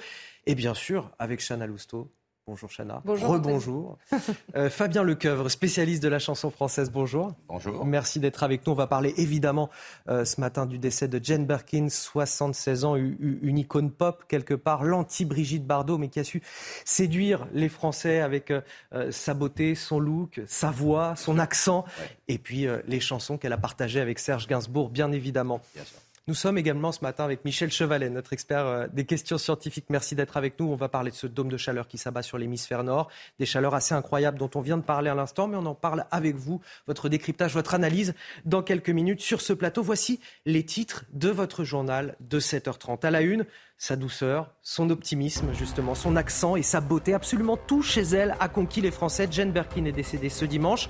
Ça suscite évidemment l'émotion de beaucoup d'entre vous. Aujourd'hui, nous serons dans un instant devant l'ancienne demeure de Serge Gainsbourg, rue de Verneuil, avec Maureen Vidal, où les hommages à cette icône pop se multiplient. Des tags antisémites et néo-nazis découverts ce week-end sur un monument commémoratif à, Pleu-l'Hermitage dans les Côtes d'Armor. Au lieu de la résistance, le maire de la commune se dit horrifié et scandalisé. Une enquête a été ouverte. Il doit prendre la parole dans les prochains jours, mais quand? Entre son sommet à Bruxelles, un déplacement autour des Jeux Olympiques, une tournée en Océanie, l'agenda du chef de l'État est chargé et pourtant il est attendu sur le bilan des 100 jours d'apaisement qu'il avait promis, un échec, ainsi qu'un potentiel remaniement. Face à l'inflation, de nouvelles pratiques émergent comme celle du co-jardinage. De plus en plus de propriétaires rentabilisent leur terrain et mettent en location leur jardin ou leur potager. On ira à Brignancourt, dans le Val d'Oise. Elle était donc une icône, l'anglaise préférée des Français, dont le nom est indissociable de celui de Serge Gainsbourg, évidemment. Jane Birkin est décédée hier, une annonce qui a provoqué euh, beaucoup d'émotions partout en France, Chana. Et sa voix douce, presque enfantine, son délicieux accent euh, britannique ou encore sa beauté sans égale, Jane Birkin avait su conquérir tout le cœur des Français. On rejoint tout de suite euh, Maureen Vidal devant le célèbre domicile parisien de Serge Gainsbourg, rue de Verneuil. Maureen, de nombreux fans sont venus se recueillir depuis hier. Ah bah on a perdu la liaison avec euh, Maureen. On va la retrouver dans un tout petit instant. Ça va nous permettre euh, d'en parler avec Fabien Lecoeuvre. Peut-être de la rue de Verneuil, parce qu'on l'a pas. Justement. On l'a pas annoncé en fait encore. Euh, euh, ça va devenir un musée, c'est ça? Alors ça va devenir un musée à partir de septembre, mais sur. On rappelle, c'est le domicile, l'ancien domicile de Serge Gainsbourg. C'est l'ancien domicile de Serge Gainsbourg, où a vécu Jane Birkin évidemment pendant 11 années. Mais Gainsbourg avait acheté, il me l'a raconté lui-même. J'ai eu la chance d'aller moi l'interviewer chez lui en 1979. Et il avait acheté parce que c'était une rue qui lui avait porté bonheur. C'est dans cette rue qu'il avait rendez-vous pour la première fois avec Juliette Gréco, qui habitait au début de la rue, au bout de la rue, pardon, tout au bout de la rue. C'est là où il lui avait donné la chanson Un jour, la javanaise, qui a été la première interprète Gréco de la javanaise en 1962. Et à partir de là, il cherchait désespérément un appartement qui se libère dans la rue de Verneuil, une toute petite rue à Paris. Et un appartement s'est libéré de 80 mètres carrés. C'est pas très grand, hein. Il y a tout de suite une grande pièce au rez-de-chaussée, cuisine. Au-dessus, il y a une chambre, salle de bain. Enfin, c'est pas très très grand. Mais en même temps, c'est une rue qui lui a porté bonheur. Il n'a jamais quitté cette rue de Verneuil jusqu'à la fin de sa vie, mais en 1981. Un, un, mot très rapide peut-être sur la rencontre entre Serge Gainsbourg et, et Jane Birkin. Ça s'est mal passé au début. Hein. Alors ça s'est passé le 20 mai 1968, précisément sur le tournage du film de, de Pierre Gramblat, euh, Slogan. Ça s'est très mal passé parce que la première fois qu'elle le rencontre, elle l'appelle Monsieur Bourguignon. Elle ne savait pas dire Gainsbourg. Lui, il était vexé qu'on l'appelle Bourguignon, en fait. Ah, c'est une vraie histoire. C'est super mignon. C'est incroyable. Et alors, euh, et finalement, il a fallu que le réalisateur organise un dîner chez Maxime pour justement réconcilier les deux acteurs dans ce film. Sinon, il voyait son film euh, partir. Euh, euh, enfin, c'était impossible de tourner avec deux acteurs qui se détestent. Hein. C'est compliqué. Hein. Et ça, et ça a donné et finalement, l'histoire d'amour qu'on a connue. Très belle histoire d'amour. Une douzaine d'années, quelque chose comme ça. Ah oui, ça, ça, a duré 12 ans. Ça a duré jusqu'en 1980. Allez, dans le reste de l'actualité, ce sentiment d'effroi dans les Côtes d'Armor, des tags antisémites et néo-nazis ont été découverts sur un monument commémoratif, euh, un monument qui se trouve à, à Pleu-l'Hermitage, sur un haut lieu de la résistance et qui rend hommage à 55 personnes tuées par les nazis en 1944. Une enquête a été ouverte. Et le maire de la commune se dit horrifié et scandalisé. Il promet le nettoyage et la rénovation des stèles profanées. Je rappelle qu'hier était la journée nationale à la mémoire des victimes des crimes racistes et antisémites de l'État français. Je vous propose d'écouter la réaction de Jonathan Arfi, président du CRIF. Des slogans antisémites indiquant mort aux juifs euh, témoignent d'une idéologie particulière euh, qui est tout simplement euh, celle du, néonazisme. Donc on voit ressurgir en ce moment, il faut en avoir conscience dans la société française, des discours d'extrême droite qui reviennent valoriser cet héritage euh, néo-nazi. Ce sont des choses euh, qui se trouvent revigorées par le climat politique, euh, qui en ce moment sont aussi revigorées par la violence qui circule sur les réseaux sociaux, par les appels à la haine. et je ne suis donc pas surpris que ce genre de choses soit aujourd'hui possible. je le regrette, je m'en suis attristé, indigné. cela nous rend d'autant plus combatifs contre l'antisémitisme. Cette euh, nouvelle offre de la SNCF, 300 000 billets à petit prix, c'est une information du Parisien ce matin. Ils seront mis en vente euh, les 31 juillet et 1er août prochains. Alors au programme, des billets TGV et Intercité à 29, 39 et 49 euros pour des trajets effectués euh, ce mois d'août. Et par ailleurs, les détenteurs d'une carte avantage jeune vont recevoir un bon d'achat de 10 euros aujourd'hui. À la une également ce matin, un octogénaire suspecté d'avoir causé deux accidents mortels de la route en l'espace de seulement trois mois. Le premier remonte au 7 avril dernier, mais son permis ne lui avait pas été retiré. Le 3 juillet, il renverse à nouveau un piéton qui va décéder quelques jours plus tard. L'homme a été euh, mis en examen pour homicide involontaire, placé sous contrôle judiciaire. Une actualité dramatique qui relance une fois de plus le débat sur les seniors au volant, même si, selon les statistiques, cette tranche d'âge est la moins impliquée dans les décès sur la route. Les explications, Viviane Hervier. Les statistiques sont formelles. Les plus de 65 ans sont la catégorie de la population qui cause le moins de décès sur les routes. Ils sont impliqués dans un peu plus de 16% des accidents mortels, contre 19% pour les 18-24 ans, 22% pour les 25 à 34 ans, 21% pour les 35-49 ans. Ce constat s'explique. Les seniors sont expérimentés. Ils conduisent moins vite, parcourent moins de kilomètres et évitent de conduire la nuit. Pourtant, l'idée de leur faire passer un test d'aptitude à partir d'un certain âge est régulièrement évoquée. Demander aux seniors de passer ce genre de visite médicale, c'est aussi protéger les seniors d'eux-mêmes. Parce que ce n'est pas que protéger les autres usagers de la route, c'est aussi protéger les, seniors qui parfois n'ont pas forcément conscience d'avoir perdu de l'acuité visuelle, euh, du réflexe effectuer des stages de remise à niveau ou tester ses aptitudes auprès des professionnels de la conduite. Cela se fait déjà, mais toujours sur la base du volontariat. Ça se passe comme ça avec euh, des médecins qui euh, aujourd'hui euh, envoient dans les écoles de conduite des personnes qui ont fait des AVC ou, ou des problèmes de cardiaque. De là à envoyer tous les seniors en, contrôle médical, je ne suis pas sûre que ça soit la solution. Remettre en question le principe du permis de conduire à vie est un sujet sensible. Conduire reste pour beaucoup synonyme de liberté, d'autonomie et d'indépendance. On revient dans notre journal sur le, décès de Jane Birkin et l'émotion de tout un pays. De nombreux Français euh, se sont rendus depuis euh, hier à l'ancien domicile de Serge Gainsbourg, rue de Verneuil. C'est là qu'on va rejoindre euh, notre journaliste Maureen Vidal, dont on a retrouvé la liaison. bonjour à nouveau, Maureen. Vous avez vu de nombreux témoignages disons, d'amour de Jane Birkin, en, tout cas des fleurs déposées devant sa porte aujourd'hui.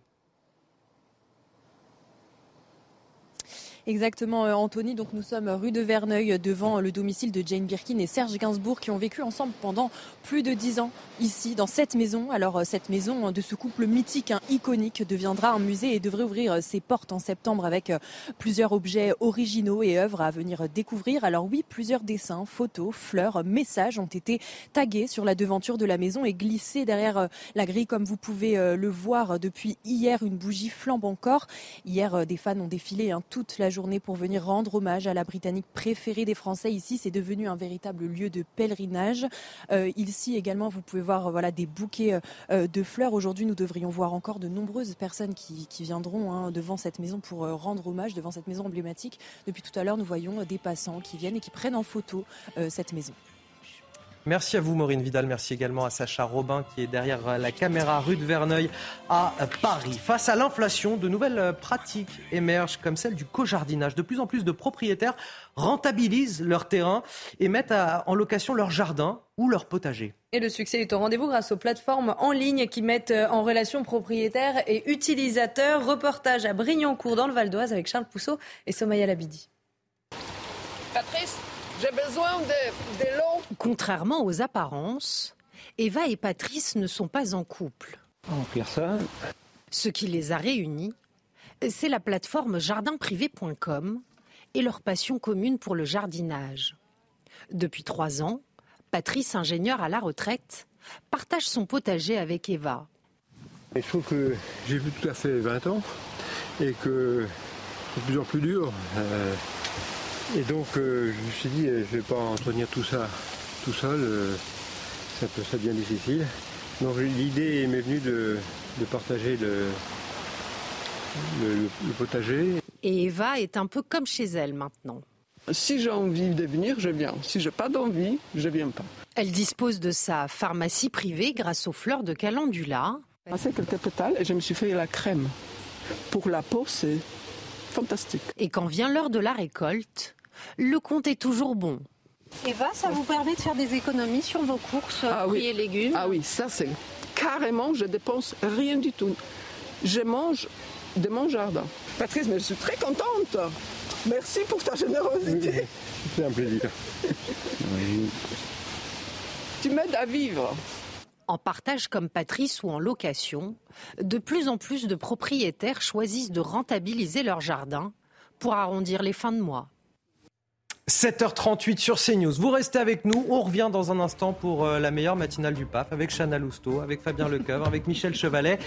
On va revenir évidemment sur l'une des actualités majeures de ces deux derniers jours. Euh, C'est ce dôme de chaleur qui s'est abattu sur l'hémisphère nord, du Japon aux États-Unis en passant par l'Europe. De nombreux pays sont confrontés à des températures extrêmes ces derniers jours. À tout de suite. 7h42 sur CNews. Le rappel de l'actualité, c'est avec vous, Chana Lousteau.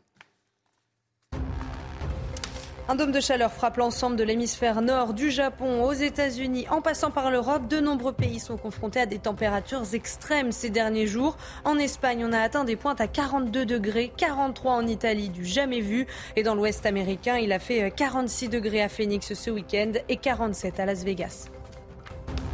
Cela fait maintenant plus d'une semaine que le jeune Émile est introuvable. Aujourd'hui, le parquet de Digne-les-Bains va ouvrir une enquête préliminaire pour recherche des causes de disparition inquiétantes. Les enquêteurs n'ont toujours aucune piste après la disparition de l'enfant de deux ans et demi, et ce, malgré les nombreux moyens mis en place.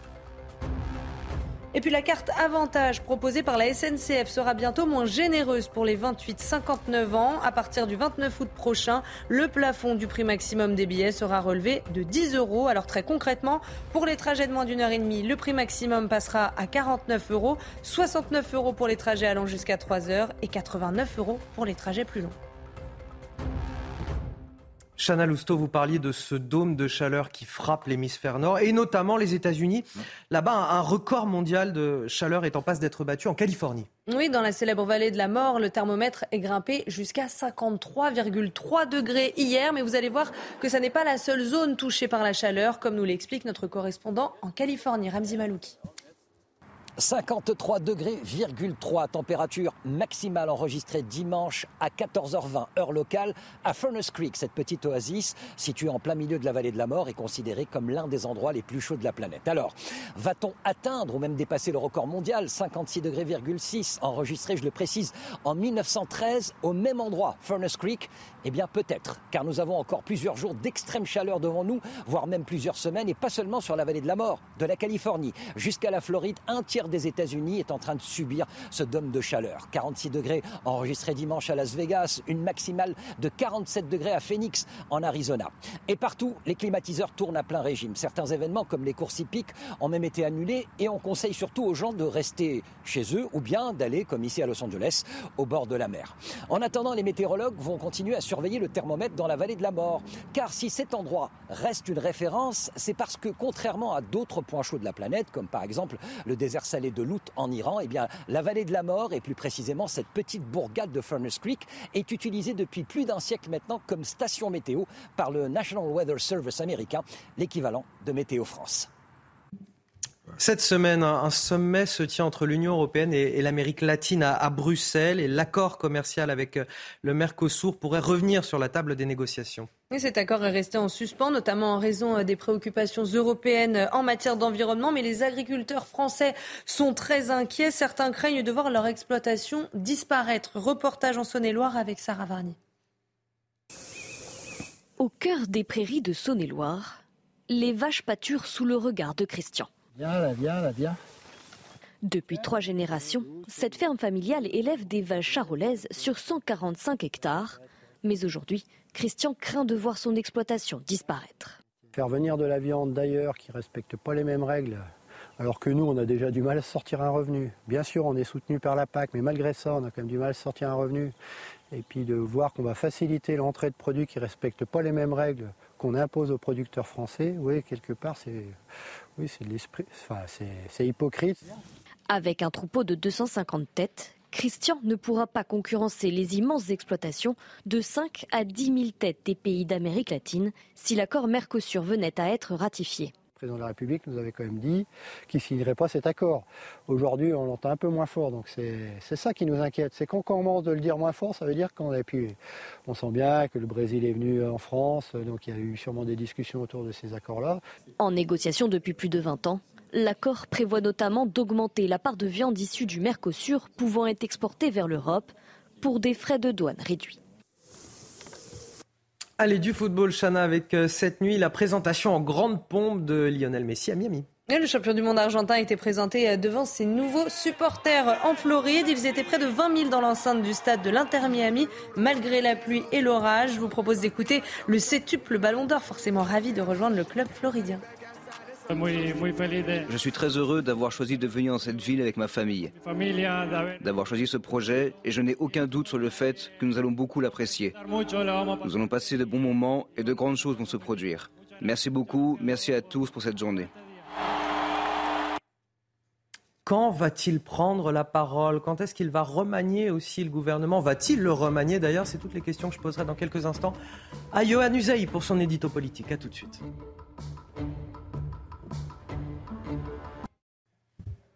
7h50, c'est l'heure de l'édito politique de Johan Usaï. Johan, quand est-ce qu'Emmanuel Macron va prendre la parole pour expliquer aux Français les leçons qu'il tire des émeutes, euh, pour faire le bilan des 100 jours d'apaisement qu'il nous avait promis? Alors le bilan des 100 jours, il est vite fait, Anthony. Disons les choses tout de suite, c'est un échec total. La France n'a jamais été aussi peu apaisée qu'aujourd'hui. Donc ce qu'on attend davantage du chef de l'État, ce sont les enseignements qu'il tire de la crise et des émeutes que nous venons de, vivre. Et il va parler, ça c'est une certitude. Alors entre demain soir et le week-end prochain, le président de la République s'adressera aux Français. On ne sait pas encore sous, sous quelle forme. Euh, il devrait déplacer, il pourrait déplacer euh, sa visite en Océanie de 24 ou 48 heures précisément pour pouvoir adresser euh, son message aux, Français. Alors s'adresser aux Français, oui, d'accord, mais pour leur dire euh, quoi? Certainement pas pour annoncer un nouveau plan banlieue et déverser encore des milliards d'euros. C'est ce qui a été fait au cours des 40 dernières années et manifestement, on l'a constaté, ça ne porte pas ses fruits. Non, le président de la République, la réponse du président de la République, elle devrait être axée sur l'éducation, sur l'école, sur la responsabilité des parents et aussi, sans doute, peut-être, sur davantage de répression. Ce gouvernement sera-t-il encore en, place en fin de semaine ou la semaine prochaine? Alors je serais tenté de vous dire non, Anthony, mais vous savez, maintenant depuis six ans, le président de la République, il aime bien les surprises et avec lui, euh, rien n'est euh, jamais euh, certain. Donc le président de la République, il peut remanier, oui, il peut remanier, un simple remaniement, c'est-à-dire sans changement de Premier ministre. On change seulement quelques ministres qui sont en sursis, c'est ce que l'on murmure en tout cas. Ou alors, on peut véritablement changer de gouvernement et mettre Elisabeth Borne à la porte, en quelque sorte. c'est très difficile à dire ce qui va se passer, sincèrement président de la République est le seul qui peut décider. Il en parle à très peu de personnes. Mais les informations qui nous reviennent en ce moment, c'est quand même qu'Elisabeth Borne pourrait, devrait rester à son poste, malgré ses échecs. Le plus important, évidemment, euh, ne pas avoir réussi à trouver de majorité pour faire voter la réforme des retraites et avoir été obligé d'utiliser euh, le 49-3. Est-ce que ça veut dire pour autant que l'option Gérald Darmanin est out? Alors c'est vrai que c'est un nom qui revient beaucoup en ce moment, Gérald Darmanin, pour aller à Matignon. Mais vous savez, Anthony, quand on cite trop souvent votre nom dans une telle période, généralement, ça n'est pas bon signe. Alors attention, c'est une hypothèse qui est crédible. Il, a le profil euh, pour. Hein. Euh, il a été ministre euh, depuis très longtemps. Il a un bilan à Beauvau qui n'est pas si catastrophique que ça. Par ailleurs, il a l'expérience, il a, il a la carrière. Donc oui, c'est tout à fait possible. D'ailleurs, il est en campagne. Il veut le poste et il s'y prépare activement. Il fait campagne pour aller à Matignon. Néanmoins, euh, si Emmanuel Macron change de Premier ministre, il faut que ça ait un sens, il faut que ça ait un intérêt politique. Quel pourrait être l'intérêt du président de la République de changer de Premier ministre? Eh bien, d'en trouver un qui soit capable de réunir une majorité à l'Assemblée nationale pour faire voter euh, les textes que proposera le, le gouvernement. Et Gérald Darmanin est-il en capacité de réunir une majorité? Eh bien, je ne le crois pas parce qu'en réalité, il a beaucoup d'ennemis, Gérald Darmanin. D'abord, au sein des Républicains, vous savez qu'il a claqué la porte des Républicains en 2017 pour rejoindre Emmanuel Macron. Certains en gardent encore un goût euh, amer. Euh, ça n'est pas trop la tasse de thé non plus Gérald Darmanin de l'aile gauche de la majorité. Ça n'est pas la tasse de thé non plus de François Bayrou qui dispose d'une cinquantaine de députés modem. Dans ces conditions, réunir une majorité, ça semble compliqué. Donc nommer Gérald Darmanin en remplacement d'Elisabeth Borne, politiquement, il n'y a pas un intérêt euh, très important. L'analyse politique de Johan Usaï. Tout de suite, c'est euh, l'instant musique. D'ailleurs, Fabien Lecoeuvre, euh, vous aimez bien Florent Pagny? Ah, Bien sûr grand artiste, une des plus belles voix peut-être de ces 30 dernières années. Ah bah ça tombe bien puisqu'on va l'écouter pour se réveiller en douceur ce matin. Pour ceux qui nous rejoignent, bonjour, bon réveil à tous tout d'abord. Le chanteur Florent Pagny vient d'annoncer la sortie de Deux bis, un album de reprise de ses plus grandes chansons justement, avec euh, au programme de nombreux duos. Ce sera pour septembre prochain, mais en attendant, je vous propose d'ores et déjà de découvrir l'un de ses extraits. Et un jour une femme, on connaît très bien cette chanson, on la connaît un petit peu moins en duo avec Christophe Maé. Écoutez. Et jusqu'au bout d'elle-même vous prouve qu'elle vous aime par l'amour qu'elle inonde, l'amour qu'elle inonde. Jour après jour vous de toute sa patience, vous remet debout. Trouver en soi un avenir peut-être mais surtout l'envie d'être ce qu'elle attend de vous. Et un jour, une femme. Regardez votre météo avec Samsonite Proxys. Légère, résistante, durable. Une nouvelle génération de bagages. Ce lundi après-midi, un temps calme, sec, avec de belles plages ensoleillées, des nuages un peu plus nombreux euh, sur les côtes atlantiques ou encore du Finistère euh, jusqu'au Nord-Pas-de-Calais avec ce vent qui va souffler en rafale de 50 à 70 km par heure. Ce sera le cas euh, notamment ici sur les reliefs pyrénéens ou encore alpins. Côté température, attention, hydratez-vous bien si vous êtes sur la route des vacances ou encore si vous faites des activités en extérieur. Regardez, nous aurons 21 degrés Ici pour Brest, 26 dans les rues parisiennes et déjà 34 degrés euh, pour Marseille ou encore pour Bastia. On poursuit avec la journée de ce mardi, un dégradé nuageux, pas mal d'ensoleillement sur l'ouest du territoire. Plus vous avancerez vers l'est, plus le temps deviendra orageux. Ces orages qui éclateront euh, très localement, qui ne seront pas euh, très intenses au niveau des cumuls pluviométriques, oui, mais ils seront bel et bien présents notamment en Bourgogne-Franche-Comté ou encore à l'est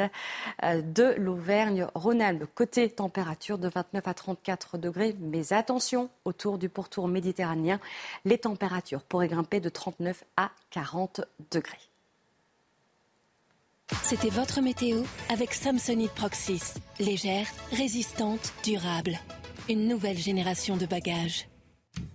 Et on revient bien évidemment sur ce dôme de chaleur qui s'abat sur l'ensemble de l'hémisphère nord, mmh. l'Asie, les États-Unis, l'Europe. Michel Chevalet, comment on explique ce phénomène, ce dôme de chaleur qui se crée? C'est une... enfin, Ça existait en météo, on n'en parlait pas beaucoup. Et puis, vous vous souvenez, il y a deux ans, au Canada, il a fait à Vancouver, qui est d'habitude très frais, hein, l'été c'est 20 degrés, il y avait 37 degrés. Et actuellement, au cercle polaire, il y a 37 degrés au, Canada et en Alaska. La, la, machine atmosphérique, elle fonctionne mal.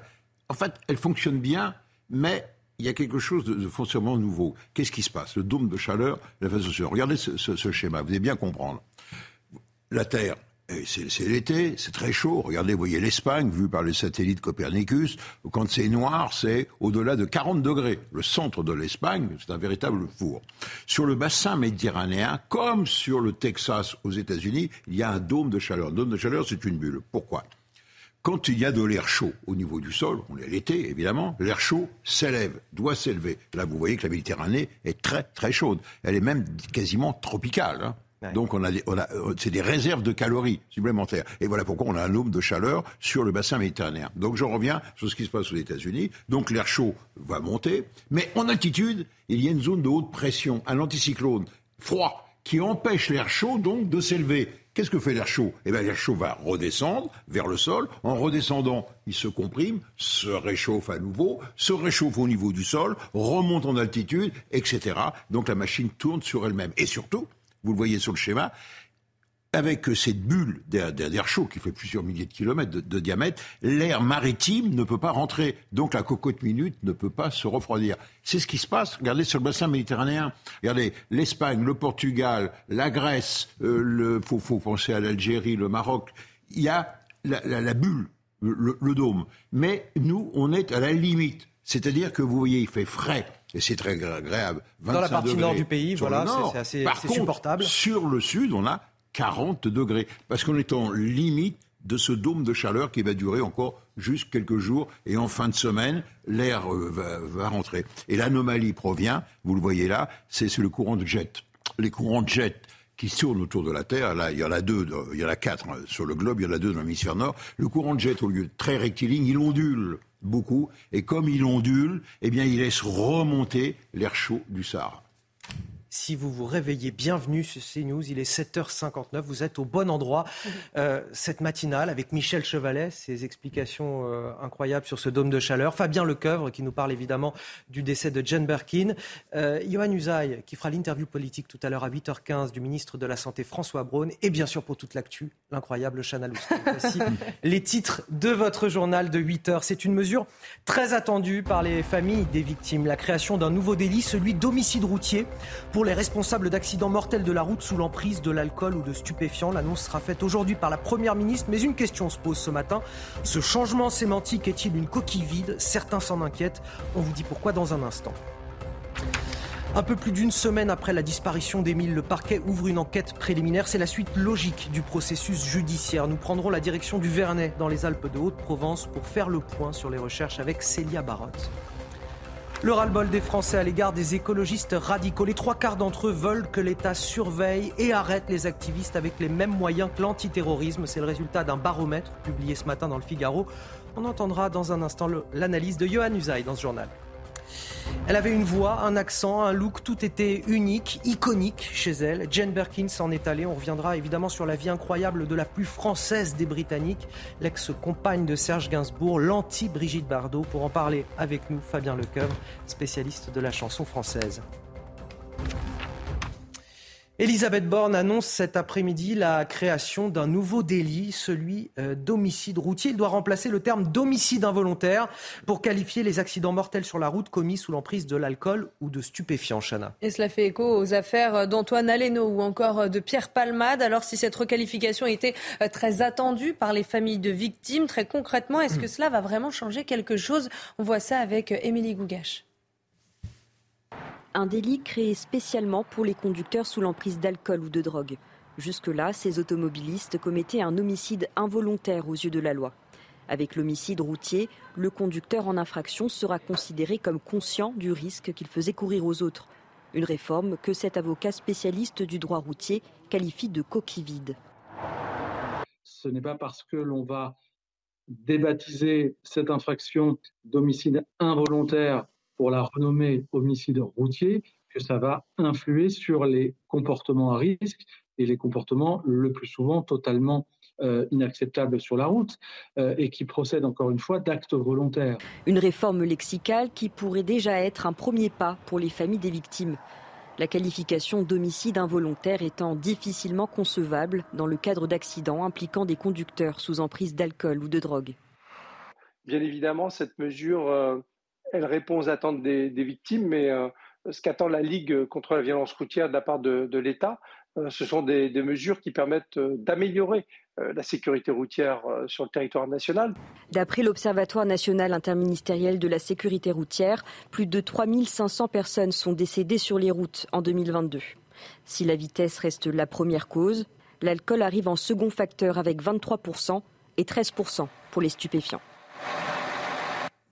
Et cela fait maintenant euh, plus d'une semaine que le jeune Émile est toujours introuvable. Aujourd'hui, le parquet de Digne-les-Bains va ouvrir une enquête préliminaire pour recherche des causes de disparition inquiétantes. Les enquêteurs n'ont toujours aucune piste après la disparition de l'enfant de deux ans et demi, et ce, malgré les nombreux moyens mis en place. On rejoint tout de suite notre envoyée spéciale Célia Barotte en direct du Vernet dans les Alpes de Haute-Provence.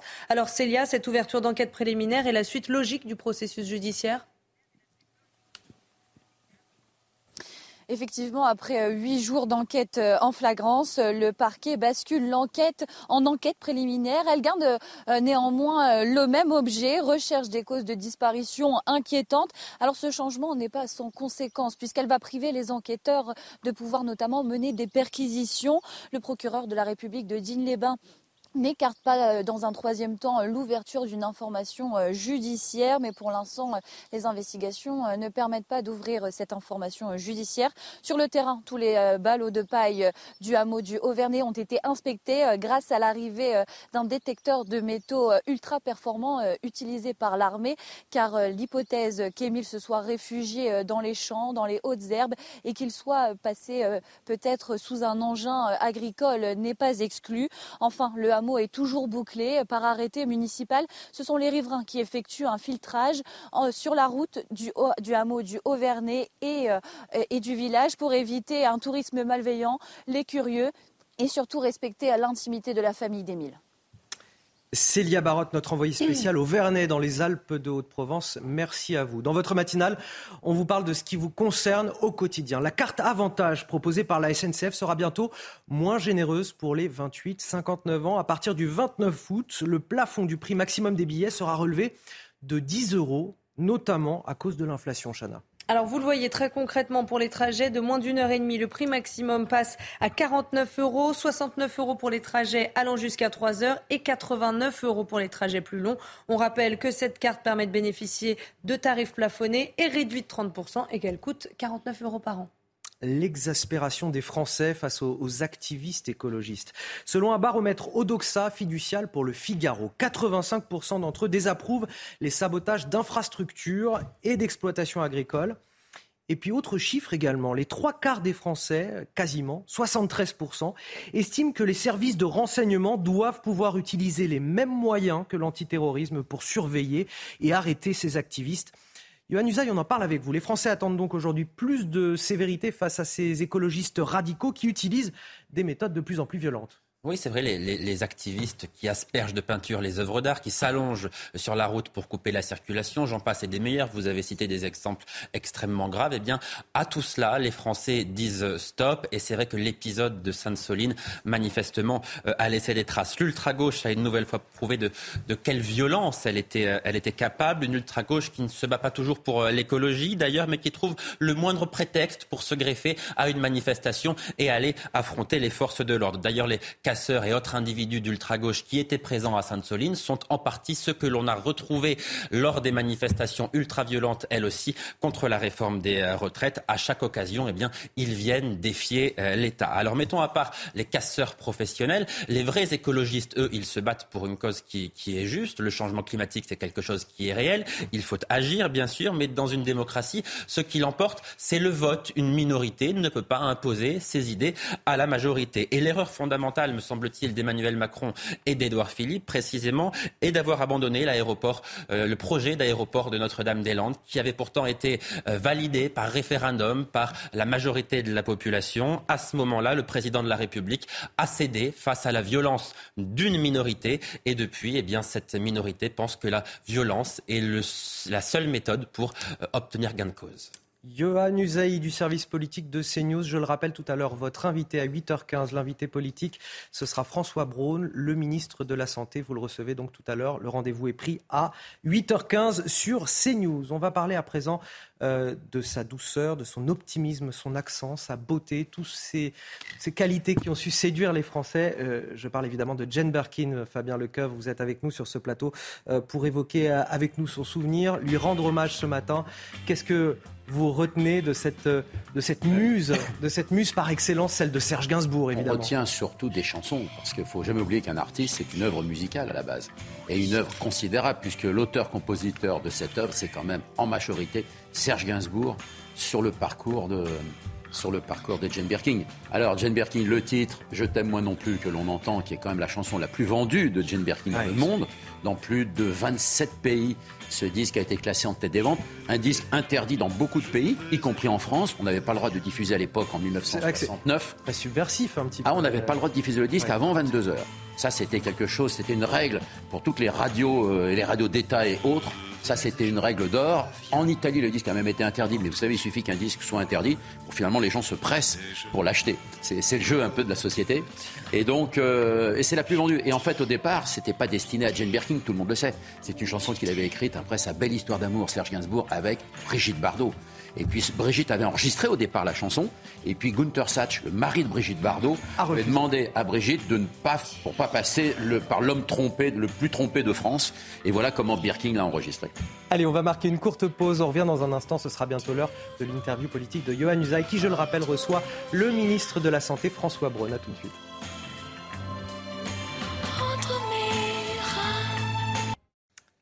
8h14 sur CNews avant de retrouver Johan Usaï et son invité, le ministre de la Santé François Braun. Tout de suite, le rappel de l'actualité signé Chana Lousteau. Elisabeth Borne va annoncer la création d'un nouveau délit, celui d'homicide routier. Il doit remplacer le terme d'homicide involontaire en cas d'accident mortel sur la route commis sous l'emprise de l'alcool ou des stupéfiants. Cela fait écho aux affaires d'Antoine Aleno ou encore de Pierre Palmade. Alors si cette requalification était très attendue par les familles de victimes, les peines encourues devraient rester inchangées. Des tags antisémites et néo-nazis découverts ce week-end sur un monument commémoratif, un monument qui se trouve à Pleu-l'Hermitage, sur un haut lieu de la résistance et qui rend hommage à 55 personnes tuées par les nazis en 1944. Une enquête a été ouverte et le maire de la commune se dit horrifié et scandalisé. Il promet le nettoyage et la rénovation des stèles profanées. Et puis la guerre en Ukraine et les combats intenses qui se poursuivent à l'Est. L'état-major ukrainien a indiqué hier que l'armée continuait de mener une action offensive dans les zones de Melitopol et de Berdiansk. De son côté, Vladimir Poutine a affirmé hier que la contre-offensive ukrainienne n'enregistrait aucun succès. Selon lui, toutes les tentatives de l'Ukraine de percer la défense russe ont échoué. Et place donc à Johan Usaï à son invité politique. Bonjour François Braun. Bonjour. Merci d'être sur CNews ce matin. Vous êtes ministre de la Santé et de la Prévention. Beaucoup de sujets évidemment à aborder avec vous. D'abord, première question, elle intéresse évidemment beaucoup les Français. Pouvez-vous leur assurer ce matin que tous ceux qui auront besoin d'être soignés cet été pourront l'être? Tout est mis en œuvre justement pour assurer euh, aux Français de, de, pouvoir être soignés. De pouvoir être soignés s'ils ont simplement besoin d'une consultation auprès d'un médecin généraliste et également dans les situations d'urgence pour qu'on puisse répondre à leurs problématiques. Et vous dites que tout est mis en œuvre, mais est-ce que ça signifie que vous en avez la certitude? Ce sera le cas ou pas? Écoutez, c'est le, cas en ce qui concerne l'accès à un médecin. Si vous avez un problème de, de santé qui n'est pas considéré comme urgent, vous appelez votre médecin traitant. Si vous êtes en vacances, bien sûr, il n'est pas, il n'est pas sur place.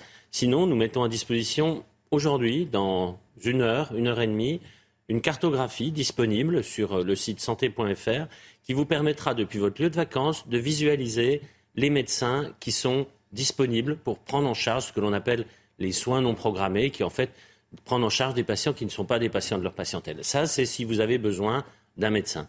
Ensuite, si vous avez quelque chose que vous considérez comme urgent, bien sûr, toujours votre médecin traitant si vous êtes, si vous êtes chez vous, mais vous appelez le 15. Vous faites le numéro du SAMU qui vous dira la meilleure solution pour votre problème de santé.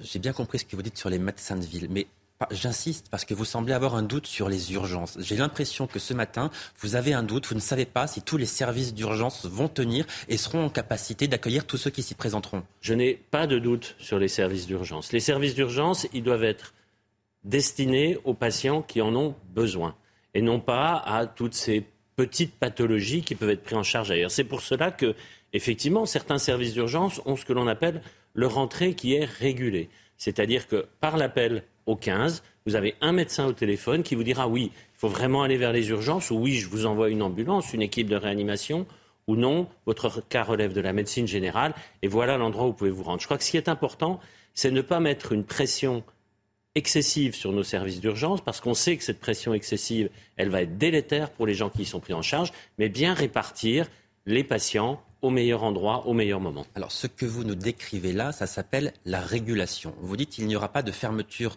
de services d'urgence cet été. Nous allons faire de la régulation. C'est-à-dire, ne pourront se rendre aux urgences que des personnes qui, effectivement, auront un, danger euh, vital. Mais c'est déjà une forme de fermeture. Alors, ce n'est pas un danger euh, vital, c'est une pathologie grave, potentielle ou réelle. Ce n'est pas uniquement le danger vital. Pour le danger vital, nous avons les équipes de réanimation du SAMU qui interviennent. Et ça, elles continuent à intervenir sur tout le territoire national. Il Il n'y a, pas de sujet là-dessus. Non, ce que je dis, c'est qu'il ne faut pas saturer nos services d'urgence lorsque la pathologie que vous présentez ne nécessite pas d'aller aux urgences. Vous savez, les urgences, c'est une grosse machine. Ça fait des examens, ce sont des médecins qui sont spécialisés dans des prises en charge complexes de pathologies graves. Si vous avez un petit bobo, eh bien déjà, il y a les, conseils euh, simples de l'été, il, y a, toute la, prévention, ne pas s'exposer au soleil, mettre, euh, se protéger, etc. Et puis si vous avez une petite brûlure euh, sur le dos, ben, c'est peut-être pas la peine d'aller aux urgences, hein, une brûlure du soleil. Vous allez à la pharmacie voir le pharmacien qui saura très bien vous conseiller. Donc ce que vous dites, appelez le 15 avant d'aller aux urgences. Votre ministère lance d'ailleurs une campagne de communication à ce sujet. Est-ce que vous êtes certain cette fois qu'il y aura assez de régulateurs au SAMU pour euh, gérer le nombre d'appels qu'ils vont recevoir pendant l'été? Nous avons augmenté le nombre d'assistants de régulation médicale, qui sont les premières personnes que l'on a au téléphone quand on fait le 15, justement pour que ce premier décroché soit très rapide. Et ensuite, ce professionnel de santé, ce nouveau professionnel, orientera l'appel vers un médecin urgentiste, si la gravité est, identifiée ou potentielle, ou vers un médecin généraliste. Vers le médecin urgentiste, vous l'aurez très vite.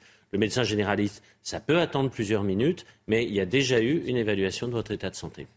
Alors la semaine dernière, dans le Figaro, le président de SAMU Urgence de France disait n'avoir jamais connu une telle situation. Vous semblez vous plutôt rassuré ce matin? Lui disait pourtant, depuis l'an dernier, la situation s'est clairement dégradée. Donc manifestement, les acteurs de terrain, François Braun, ne vivent pas la même situation que vous. Alors je me rends sur le terrain très régulièrement, encore euh, cet après-midi, euh, après-demain. Je vais voir les endroits où il y a des problèmes, je vais voir les endroits où ça fonctionne parce qu'on a trouvé des solutions. Les, professionnels sont entièrement mobilisés. La dégradation de notre système de santé, on l'hérite de dizaines d'années de, pilotage. Mais, est-ce que cette situation s'est encore dégradée depuis l'année dernière? C'est ce que dit très clairement le président de SAMU Urgence de France. Il dit ça s'est dégradé. Très clairement, euh, les remontées que j'ai de la part euh, des agences régionales de santé, de la part des professionnels que je vois sur le terrain, me disent que la situation est plutôt stabilisée par rapport à ce qui s'est passé l'année dernière. Nous avons pris des mesures l'année dernière qui, pour la première fois, ont fait diminuer le nombre de passages aux urgences de 5%. Ça n'était jamais arrivé depuis 20 ans. Toutes ces mesures que j'ai prises l'année dernière, je les remets sur la table, nous les appliquons de nouveau et l'objectif est bien sûr d'éviter cette saturation de services d'urgence les Français aussi partagent ce constat quelque part. Les Français se disent, c'est vrai, on paye beaucoup d'impôts, on attend un service public de qualité et quand on est malade, quand on veut aller aux urgences, on attend parfois des heures et des heures avant d'être reçu. Ça ne fonctionne pas. Est-ce que vous, ministre de la Santé, vous pouvez leur dire, écoutez, on a un problème à l'hôpital en ce moment, c'est vrai que ça ne fonctionne pas, ça fonctionne mal en tout cas, mais dans X années, ça ira mieux. Est-ce que vous avez une vision à long terme? Je ne peux pas laisser dire que ça fonctionne mal ou qu'on attend des heures. Vous savez, les services Vous avez l'impression que les services hospitaliers fonctionnent bien en ce moment? Les services d'urgence, je connais bien. On ne peut pas m'enlever ça. Quand vous avez une urgence, vous n'attendez pas. Vous êtes pris en charge immédiatement dans un service d'urgence. Si vous avez une entorse de cheville, vous allez peut-être attendre plusieurs heures. D'accord, c'est trop. D'accord, on peut considérer que ce n'est pas normal. Mais je le redis, les services d'urgence ne sont pas faits pour cela. Pour cela, pour une entorse de cheville, vous pouvez aller voir un médecin généraliste, vous pouvez aller voir un kiné. Les services d'urgence, quand vous avez un infarctus, quand vous avez, on va parler aujourd'hui de sécurité routière, quand vous avez un grave accident de la route, ce qu'on appelle un traumatisme grave, vous êtes pris en charge immédiatement. Nous avons un système de santé qui est en difficulté, comme dans tous les pays européens, comme dans tous les pays développés, qui fonctionne. Et puis j'aimerais quand même insister sur le fait que, où que vous soyez, quelle que soit l'heure du jour et de la nuit, en faisant le 15, vous avez un médecin au téléphone en quelques minutes. Et ça, il faut le rappeler. On va parler des médecins de ville à présent. Est-ce que vous savez à ce jour combien de Français sont sans médecin traitant? 6 millions à peu près de Français sont sans médecin traitant. Parmi ces 6 millions... Ce qui est énorme. Ce qui est énorme. Parmi ces 6 millions, il y en a à peu près la moitié qui n'en veulent pas. Vous êtes jeune, euh, vous n'avez pas de problème de santé, vous ne voyez pas l'intérêt d'avoir un médecin traitant. Mais moi, ce qui me préoccupe parmi ces, ces Français qui n'ont pas de médecin traitant, ce sont ceux qui ont des pathologies déjà ce qu'on appelle des patients en affection de longue durée. Les ALD. Les ALD, c'est donc le plan euh, demandé par le président de la République que j'ai lancé il y a deux mois pour rapprocher ces patients d'un médecin traitant. Alors qu'est-ce que nous avons fait avec euh, la caisse d'assurance maladie, la sécurité sociale hein, que j'ai mise sur l'ouvrage? Tous ces patients ont déjà été contactés, tous. Les 700 000, ils sont 700 000, ont été contactés et nous commençons à leur trouver un médecin traitant Près de 55 000 en ont déjà récupéré un. Nous continuons, nous accélérons ce rythme pour qu'à la fin de l'année, l'immense majorité d'entre eux puissent avoir un médecin traitant. Et pour ceux qui ne souffrent pas d'affections de longue durée, ces Français qui n'ont pas de médecin traitant, il faut lutter contre les déserts médicaux. Comment lutter contre les déserts médicaux, François Braun? Est-ce qu'il faut, par exemple, obliger les jeunes diplômés à aller s'installer pendant quelques années dans ces déserts médicaux? Alors, la contrainte à l'installation, puisque c'est ça, hein, et pour bien que les spectateurs comprennent, un médecin aujourd'hui, quand il décide de, de travailler dans le service public hospitalier, il n'a pas le choix il va euh, où il y a de la place dans un hôpital. Mais quand il décide d'exercer en, libéral, il s'installe où il veut s'installer. Bon. Contraindre les médecins à s'installer quelque part est contre-productif. J'ai eu l'occasion euh, d'en discuter largement à, l'Assemblée. C'est contre-productif parce que ça va diminuer, in fine, notre nombre de, médecins. Par contre, mettre des mesures pour que déjà les, les jeunes médecins découvrent ces territoires sous-dotés et envie de s'y installer, c'est ce que je fais avec euh, cette quatrième année de formation en médecine générale. C'est ce que je fais avec euh, des aides qui sont extrêmement ciblées, hein, qui sont centralisées pour faciliter l'installation. C'est également ce qui est mis en place avec euh, une politique de consultation avancée. Et vous avez le sentiment que ça fonctionne? Ben, C'est en train de se mettre en place. Et oui, ça fonctionne déjà.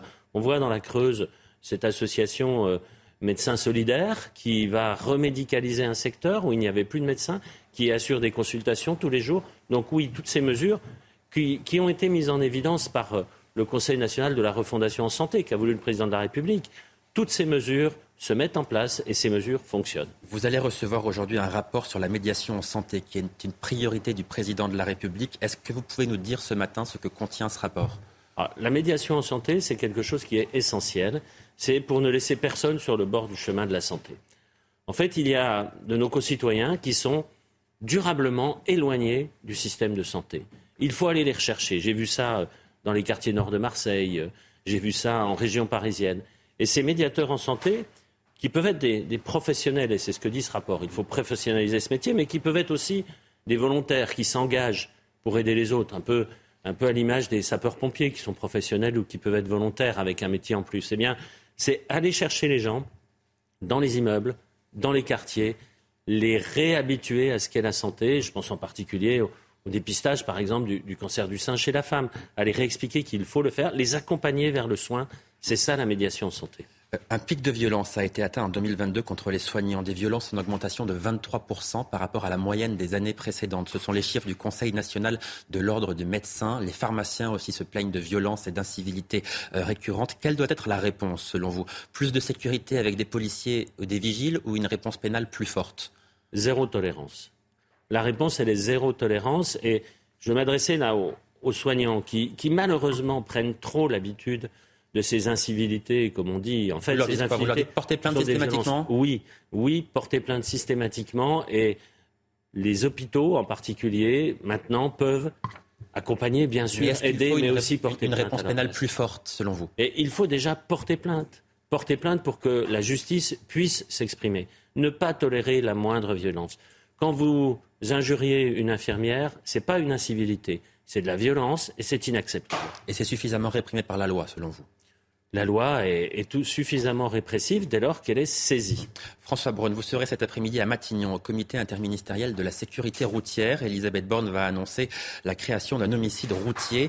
À part le changement sémantique, qu'est-ce que cela va, changer pour les personnes qui tuent quelqu'un sur la route? Mais le, changement sémantique, comme vous dites, n'est pas du tout anodin. Il est important pour les victimes. Il est important. Il faut correctement nommer les choses.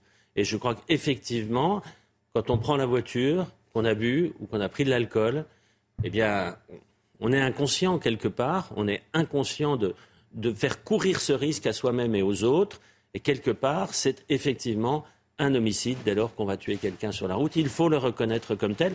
Les peines encourues sont déjà importantes. Il faut là aussi qu'elles soient appliquées, bien entendu. Mais les associations, pardon, les associations disent ça ne va pas faire changer les comportements.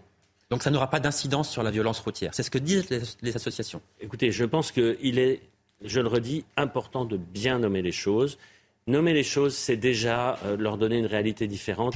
Et déjà, en tout cas, euh, j'en suis certain, que les, responsables se rendent plus compte de ce qu'ils sont en train de faire.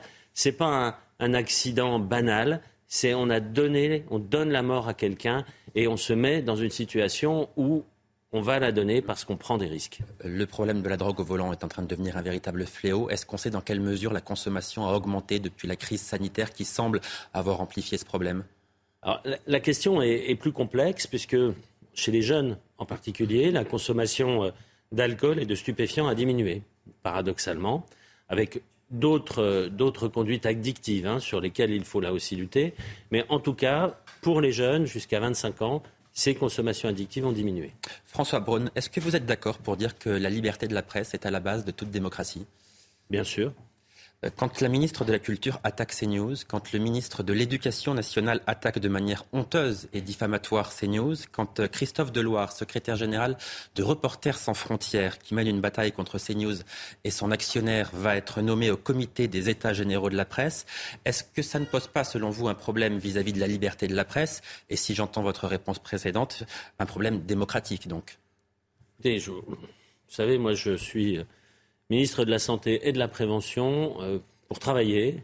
Je pense qu'un ministre, il est là pour travailler dans son ministère, pas pour faire des commentaires en permanence. Et, je, ne commenterai pas euh, cette position. Je dirais simplement que la liberté de la presse, c'est aussi la liberté de chacun, la liberté d'expression de tout à chacun. Chacun dans notre pays, et c'est une chance, peut exprimer ce en quoi il pense, ce en quoi il croit. C'est le cas aussi pour un ministre. Et si vous avez accepté notre invitation ce matin, je, suppose que c'est que vous considérez que CNews n'est pas un danger pour la démocratie et donc que vous désavouez le ministre de l'Éducation nationale.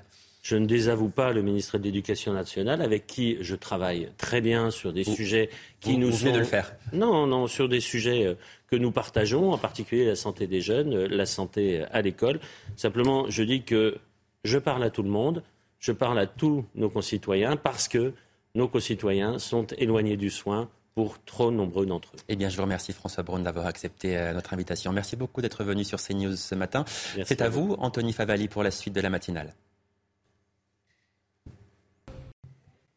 Merci à vous, Johan, et merci à votre invité. À la une de votre journal, elle était une icône, l'anglaise préférée des Français, dont le nom est évidemment indissociable à celui de Serge Gainsbourg. Jane Birkin est décédée hier, malheureusement, à l'âge de 76 ans. Une annonce qui a provoqué beaucoup d'émotions partout en France, Chana. Et oui, sa voix douce, parfois enfantine, son délicieux euh, accent euh, britannique ou encore sa beauté sans égale. Jane Birkin avait su conquérir le cœur euh, de tous les Français. On va rejoindre tout de suite Maureen Vidal devant le Café des Arènes à Paris où Jane Birkin avait ses habitudes. Maureen et de nombreux fans viennent se recueillir depuis hier.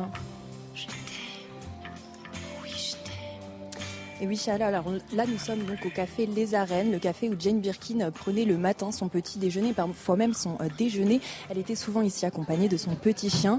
Alors son petit déjeuner se composait de son croissant et de son café. C'est un lieu également emblématique où elle aimait euh, déjeuner avec des amis. Et parmi eux, Alain, Alain, son pharmacien qui est avec nous.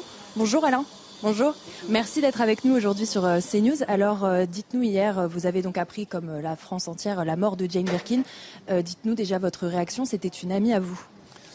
Alors ma réaction est toujours euh, double. Je dirais d'abord euh, une chape de plomb.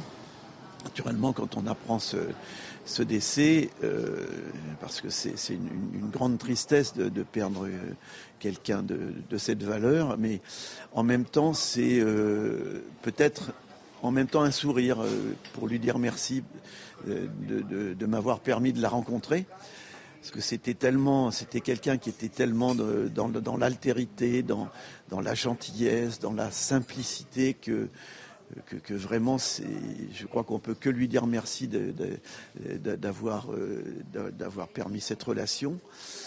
Voilà, c'était quelqu'un de, magique. Bon, je, crois qu'il y, a eu suffisamment d'articles pour le plein éloge pour que moi j'en rajoute pas. Je dirais simplement que en plus de tout ce qu'on a pu dire sur elle, euh, moi ce que je retiens, c'est que c'était quelqu'un de, très courageux. Euh, d'abord dans sa vie professionnelle, bien sûr, mais aussi dans sa vie personnelle. Elle a vécu plein de joies, mais aussi des, grands drames. Et euh, sa, maladie, depuis malheureusement depuis pas mal d'années, euh, l'a vraiment beaucoup marqué, mais jamais je l'ai entendu se plaindre, jamais je l'ai entendu être triste par rapport à ça. Elle avait toujours son sourire. vraiment, c'était quelqu'un de, oui, vraiment de, rayonnant. Et à ce sujet-là, on, on, a partagé un, petit, quelques mots de, de Prévert qu'elle aimait beaucoup. C'était de deux choses l'une, l'autre est le soleil. Eh ben, Jane, c'était le soleil. Voilà. Merci beaucoup Alain, merci beaucoup.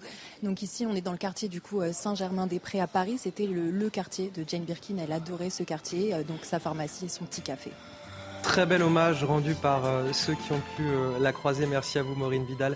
Merci également à Sacha Robin qui est derrière la caméra. Nous aussi sur ce plateau, on rend hommage à Jane Birkin avec Fabien Lecoeuvre, spécialiste de la chanson française. Merci d'être avec nous tout au long de, cette matinée. Jane Birkin, c'était euh, une muse de Serge Gainsbourg, mais l'une des muses de Serge Gainsbourg parce qu'il en a eu plusieurs. Eh Et, c'est un petit peu l'anti-Brigitte Bardot, qui elle aussi a été l'une des muses de Serge Gainsbourg. Alors comment elles s'entendaient toutes les deux? Alors les rapports, vous savez, entre, entre artistes sont toujours très complexes. Hein. Il y a toujours des postures l'un de chez l'un chez l'autre. Hein. Euh, déjà, il faut savoir que Birking avait, avait, entendu parler de Brigitte Bardot bien avant qu'elle arrive en France en 1968, parce que Bardot, faut le rappeler, c'est une, star planétaire. Donc, elle avait beaucoup de considération et d'admiration déjà pour euh, euh, Brigitte Bardot et Jane Birkin. Et puis, quand elle a su que Bardot refusait la chanson Je t'aime moi non plus, et qu'il cherchait une interprète pour réenregistrer le disque par une autre comédienne, chanteuse, tout de suite, elle s'est mise sur les rangs, euh, Jane Birkin. Elle a dit à Gainsbourg, elle a tout fait en tout cas pour enregistrer la chanson, parce qu'elle savait que la chanson était efficace, et elle savait que ça allait lui ouvrir des portes artistiquement euh, intéressantes.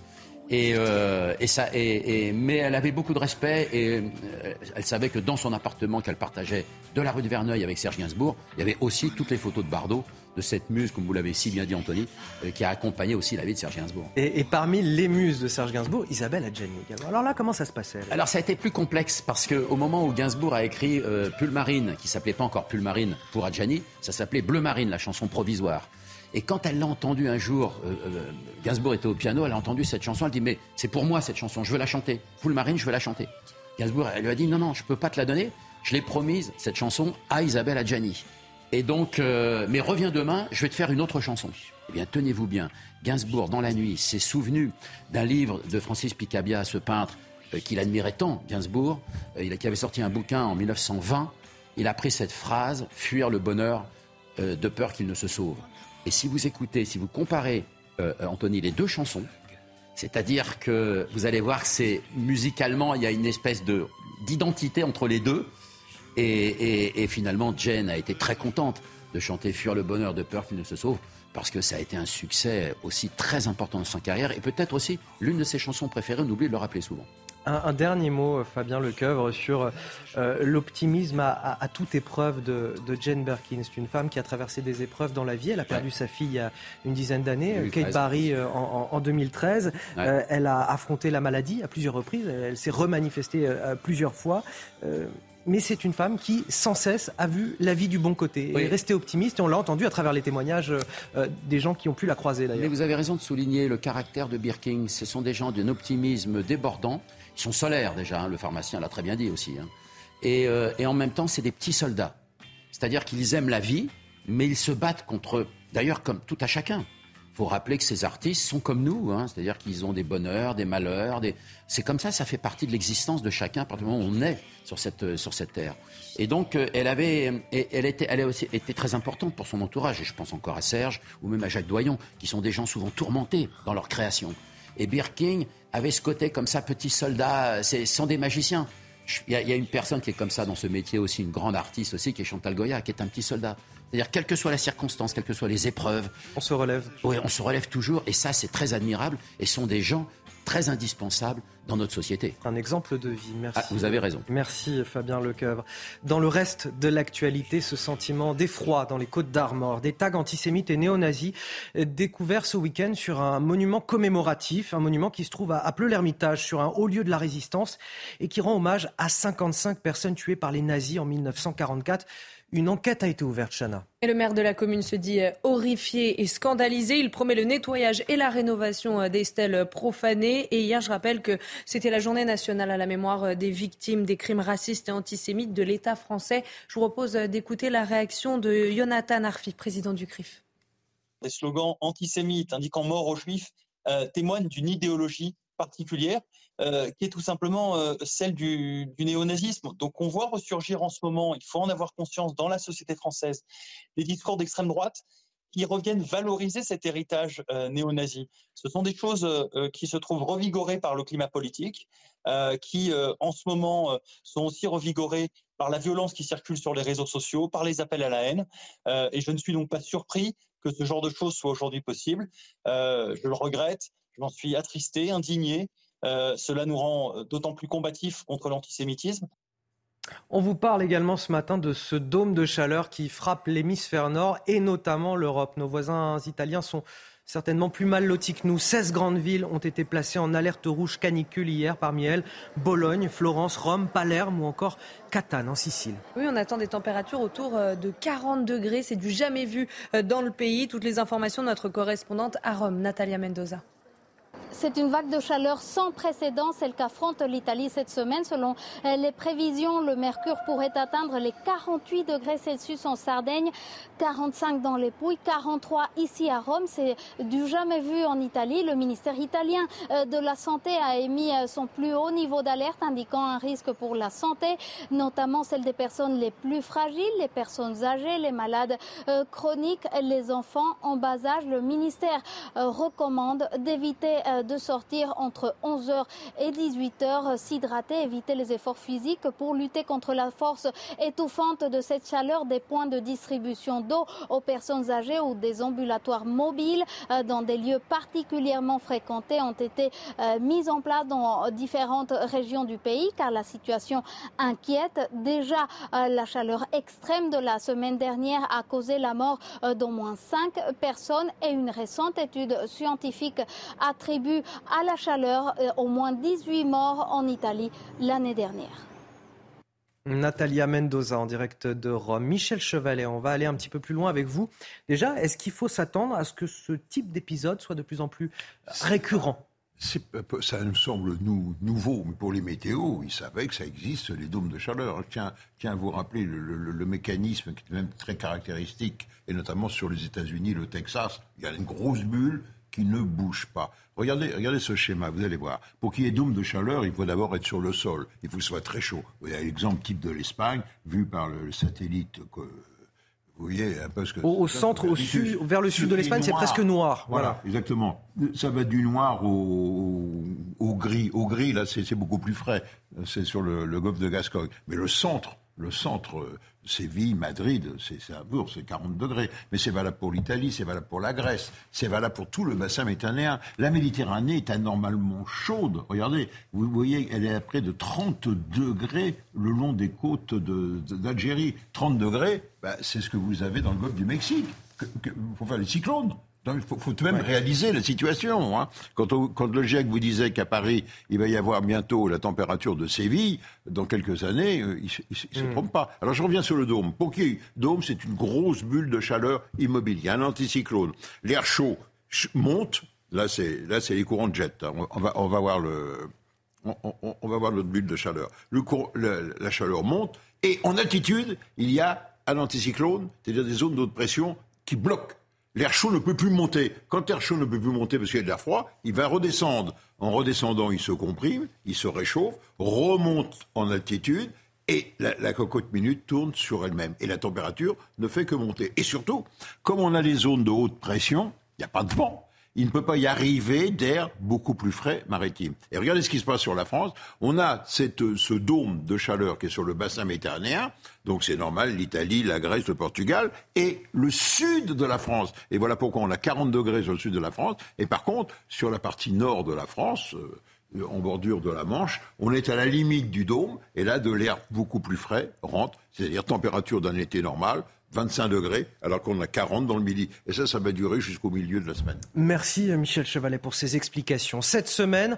un sommet entre l'Union européenne et l'Amérique latine se tient à Bruxelles. Et l'accord commercial euh, du Mercosur, le Mercosur, vous savez, c'est ce marché de libre-échange d'Amérique du Sud, pourrait revenir sur la table des négociations. Le volet agricole de cet accord prévoit notamment de faciliter les exportations sud-américaines de soja et de viande vers l'Europe, Chana. Alors s'il est resté euh, en suspens, notamment en raison des préoccupations européennes en matière euh, d'environnement, certains agriculteurs sont très inquiets. Ils craignent même de voir leur exploitation euh, disparaître. Reportage en Saône-et-Loire avec Sarah Varny.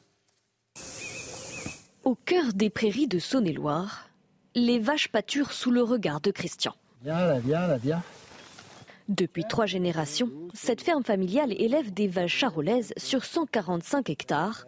Mais aujourd'hui, Christian craint de voir son exploitation disparaître. Faire venir de la viande d'ailleurs qui ne respecte pas les mêmes règles, alors que nous, on a déjà du mal à sortir un revenu. Bien sûr, on est soutenu par la PAC, mais malgré ça, on a quand même du mal à sortir un revenu. Et puis de voir qu'on va faciliter l'entrée de produits qui ne respectent pas les mêmes règles qu'on impose aux producteurs français, oui, quelque part, c'est oui, l'esprit, enfin, c'est hypocrite. Avec un troupeau de 250 têtes, Christian ne pourra pas concurrencer les immenses exploitations de 5 à 10 000 têtes des pays d'Amérique latine si l'accord Mercosur venait à être ratifié. Le président de la République nous avait quand même dit qu'il ne signerait pas cet accord. Aujourd'hui, on l'entend un peu moins fort, donc c'est ça qui nous inquiète. C'est qu'on commence de le dire moins fort, ça veut dire qu'on a pu. On sent bien que le Brésil est venu en France, donc il y a eu sûrement des discussions autour de ces accords-là. En négociation depuis plus de 20 ans, L'accord prévoit notamment d'augmenter la part de viande issue du Mercosur pouvant être exportée vers l'Europe pour des frais de douane réduits. Face à l'inflation des prix des, fruits et légumes, de nouvelles pratiques émergent comme celle du co-jardinage. De plus en plus de propriétaires rentabilisent leur terrain en mettant en location leur jardin ou leur potager, Chana. Et le succès est au rendez-vous grâce aux plateformes en ligne qui mettent en relation propriétaires et utilisateurs. Reportage à Brignancourt dans le Val d'Oise avec euh, Charles Pousseau et Sommeil Ladidi. Patrice, j'ai besoin de, de l'eau. Contrairement aux apparences, Eva et Patrice ne sont pas en couple. ça. Ce qui les a réunis, c'est la plateforme jardinprivé.com et leur passion commune pour le jardinage. Depuis trois ans, Patrice, ingénieur à la retraite, partage son potager avec Eva. je trouve que j'ai vu tout à fait 20 ans et que c'est de plus en plus dur. Euh, et donc euh, je me suis dit, je ne vais pas entretenir tout ça tout seul. Euh, ça peut être bien difficile. Donc l'idée m'est venue de, partager le, le potager. Et Eva est un peu comme chez elle maintenant. Si j'ai envie de venir, je viens. Si j'ai pas d'envie, je viens pas. Elle dispose de sa pharmacie privée grâce aux fleurs de calendula. J'ai fait quelques pétales et je me suis fait la crème. Pour la peau, c'est fantastique. Et quand vient l'heure de la récolte, le compte est toujours bon. Eva, ça vous permet de faire des économies sur vos courses ah, fruits et légumes Ah oui, ça c'est carrément, je dépense rien du tout.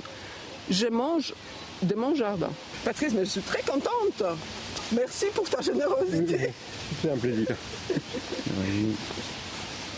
Tu m'aides à vivre. En partage comme Patrice ou en location, de plus en plus de propriétaires choisissent de rentabiliser leur jardin pour arrondir les fins de mois. 8h46 sur CNews. Les titres de l'actualité, c'est avec vous, Chana Lousteau. Cela fait maintenant plus d'une semaine que le jeune Émile est introuvable. Aujourd'hui, le parquet de Digne-les-Bains va ouvrir une enquête préliminaire pour recherche des causes de disparition inquiétantes. Les enquêteurs n'ont toujours aucune piste après la disparition de l'enfant de deux ans et demi, et ce, malgré les nombreux moyens mis en place. Elisabeth Borne va annoncer la création d'un nouveau délit, celui d'homicide routier. Il doit remplacer le terme d'homicide involontaire en cas d'accident mortel sur la route commis sous l'emprise de l'alcool ou de stupéfiants. Cela fait écho évidemment aux affaires d'Antoine Aleno ou encore de Pierre Palmade. Alors si cette requalification était euh, très attendue par les familles de victimes, les peines encourues devraient elles rester inchangées. Et puis la guerre en Ukraine et les combats intenses qui se poursuivent à l'Est. L'état-major ukrainien a indiqué hier que l'armée continuait de mener une action offensive dans les zones de Melitopol et de Berdiansk. De son côté, Vladimir Poutine a affirmé hier que la contre-offensive ukrainienne n'enregistrait aucun succès. Selon lui, toutes les tentatives de l'Ukraine de percer de la défense russe ont échoué. Et on arrive donc à la fin de cette émission. Le temps pour moi de remercier euh, tous mes collaborateurs autour de cette table. Chana Lousteau, on se retrouve demain matin à 5h55. Avec plaisir. J'espère bien.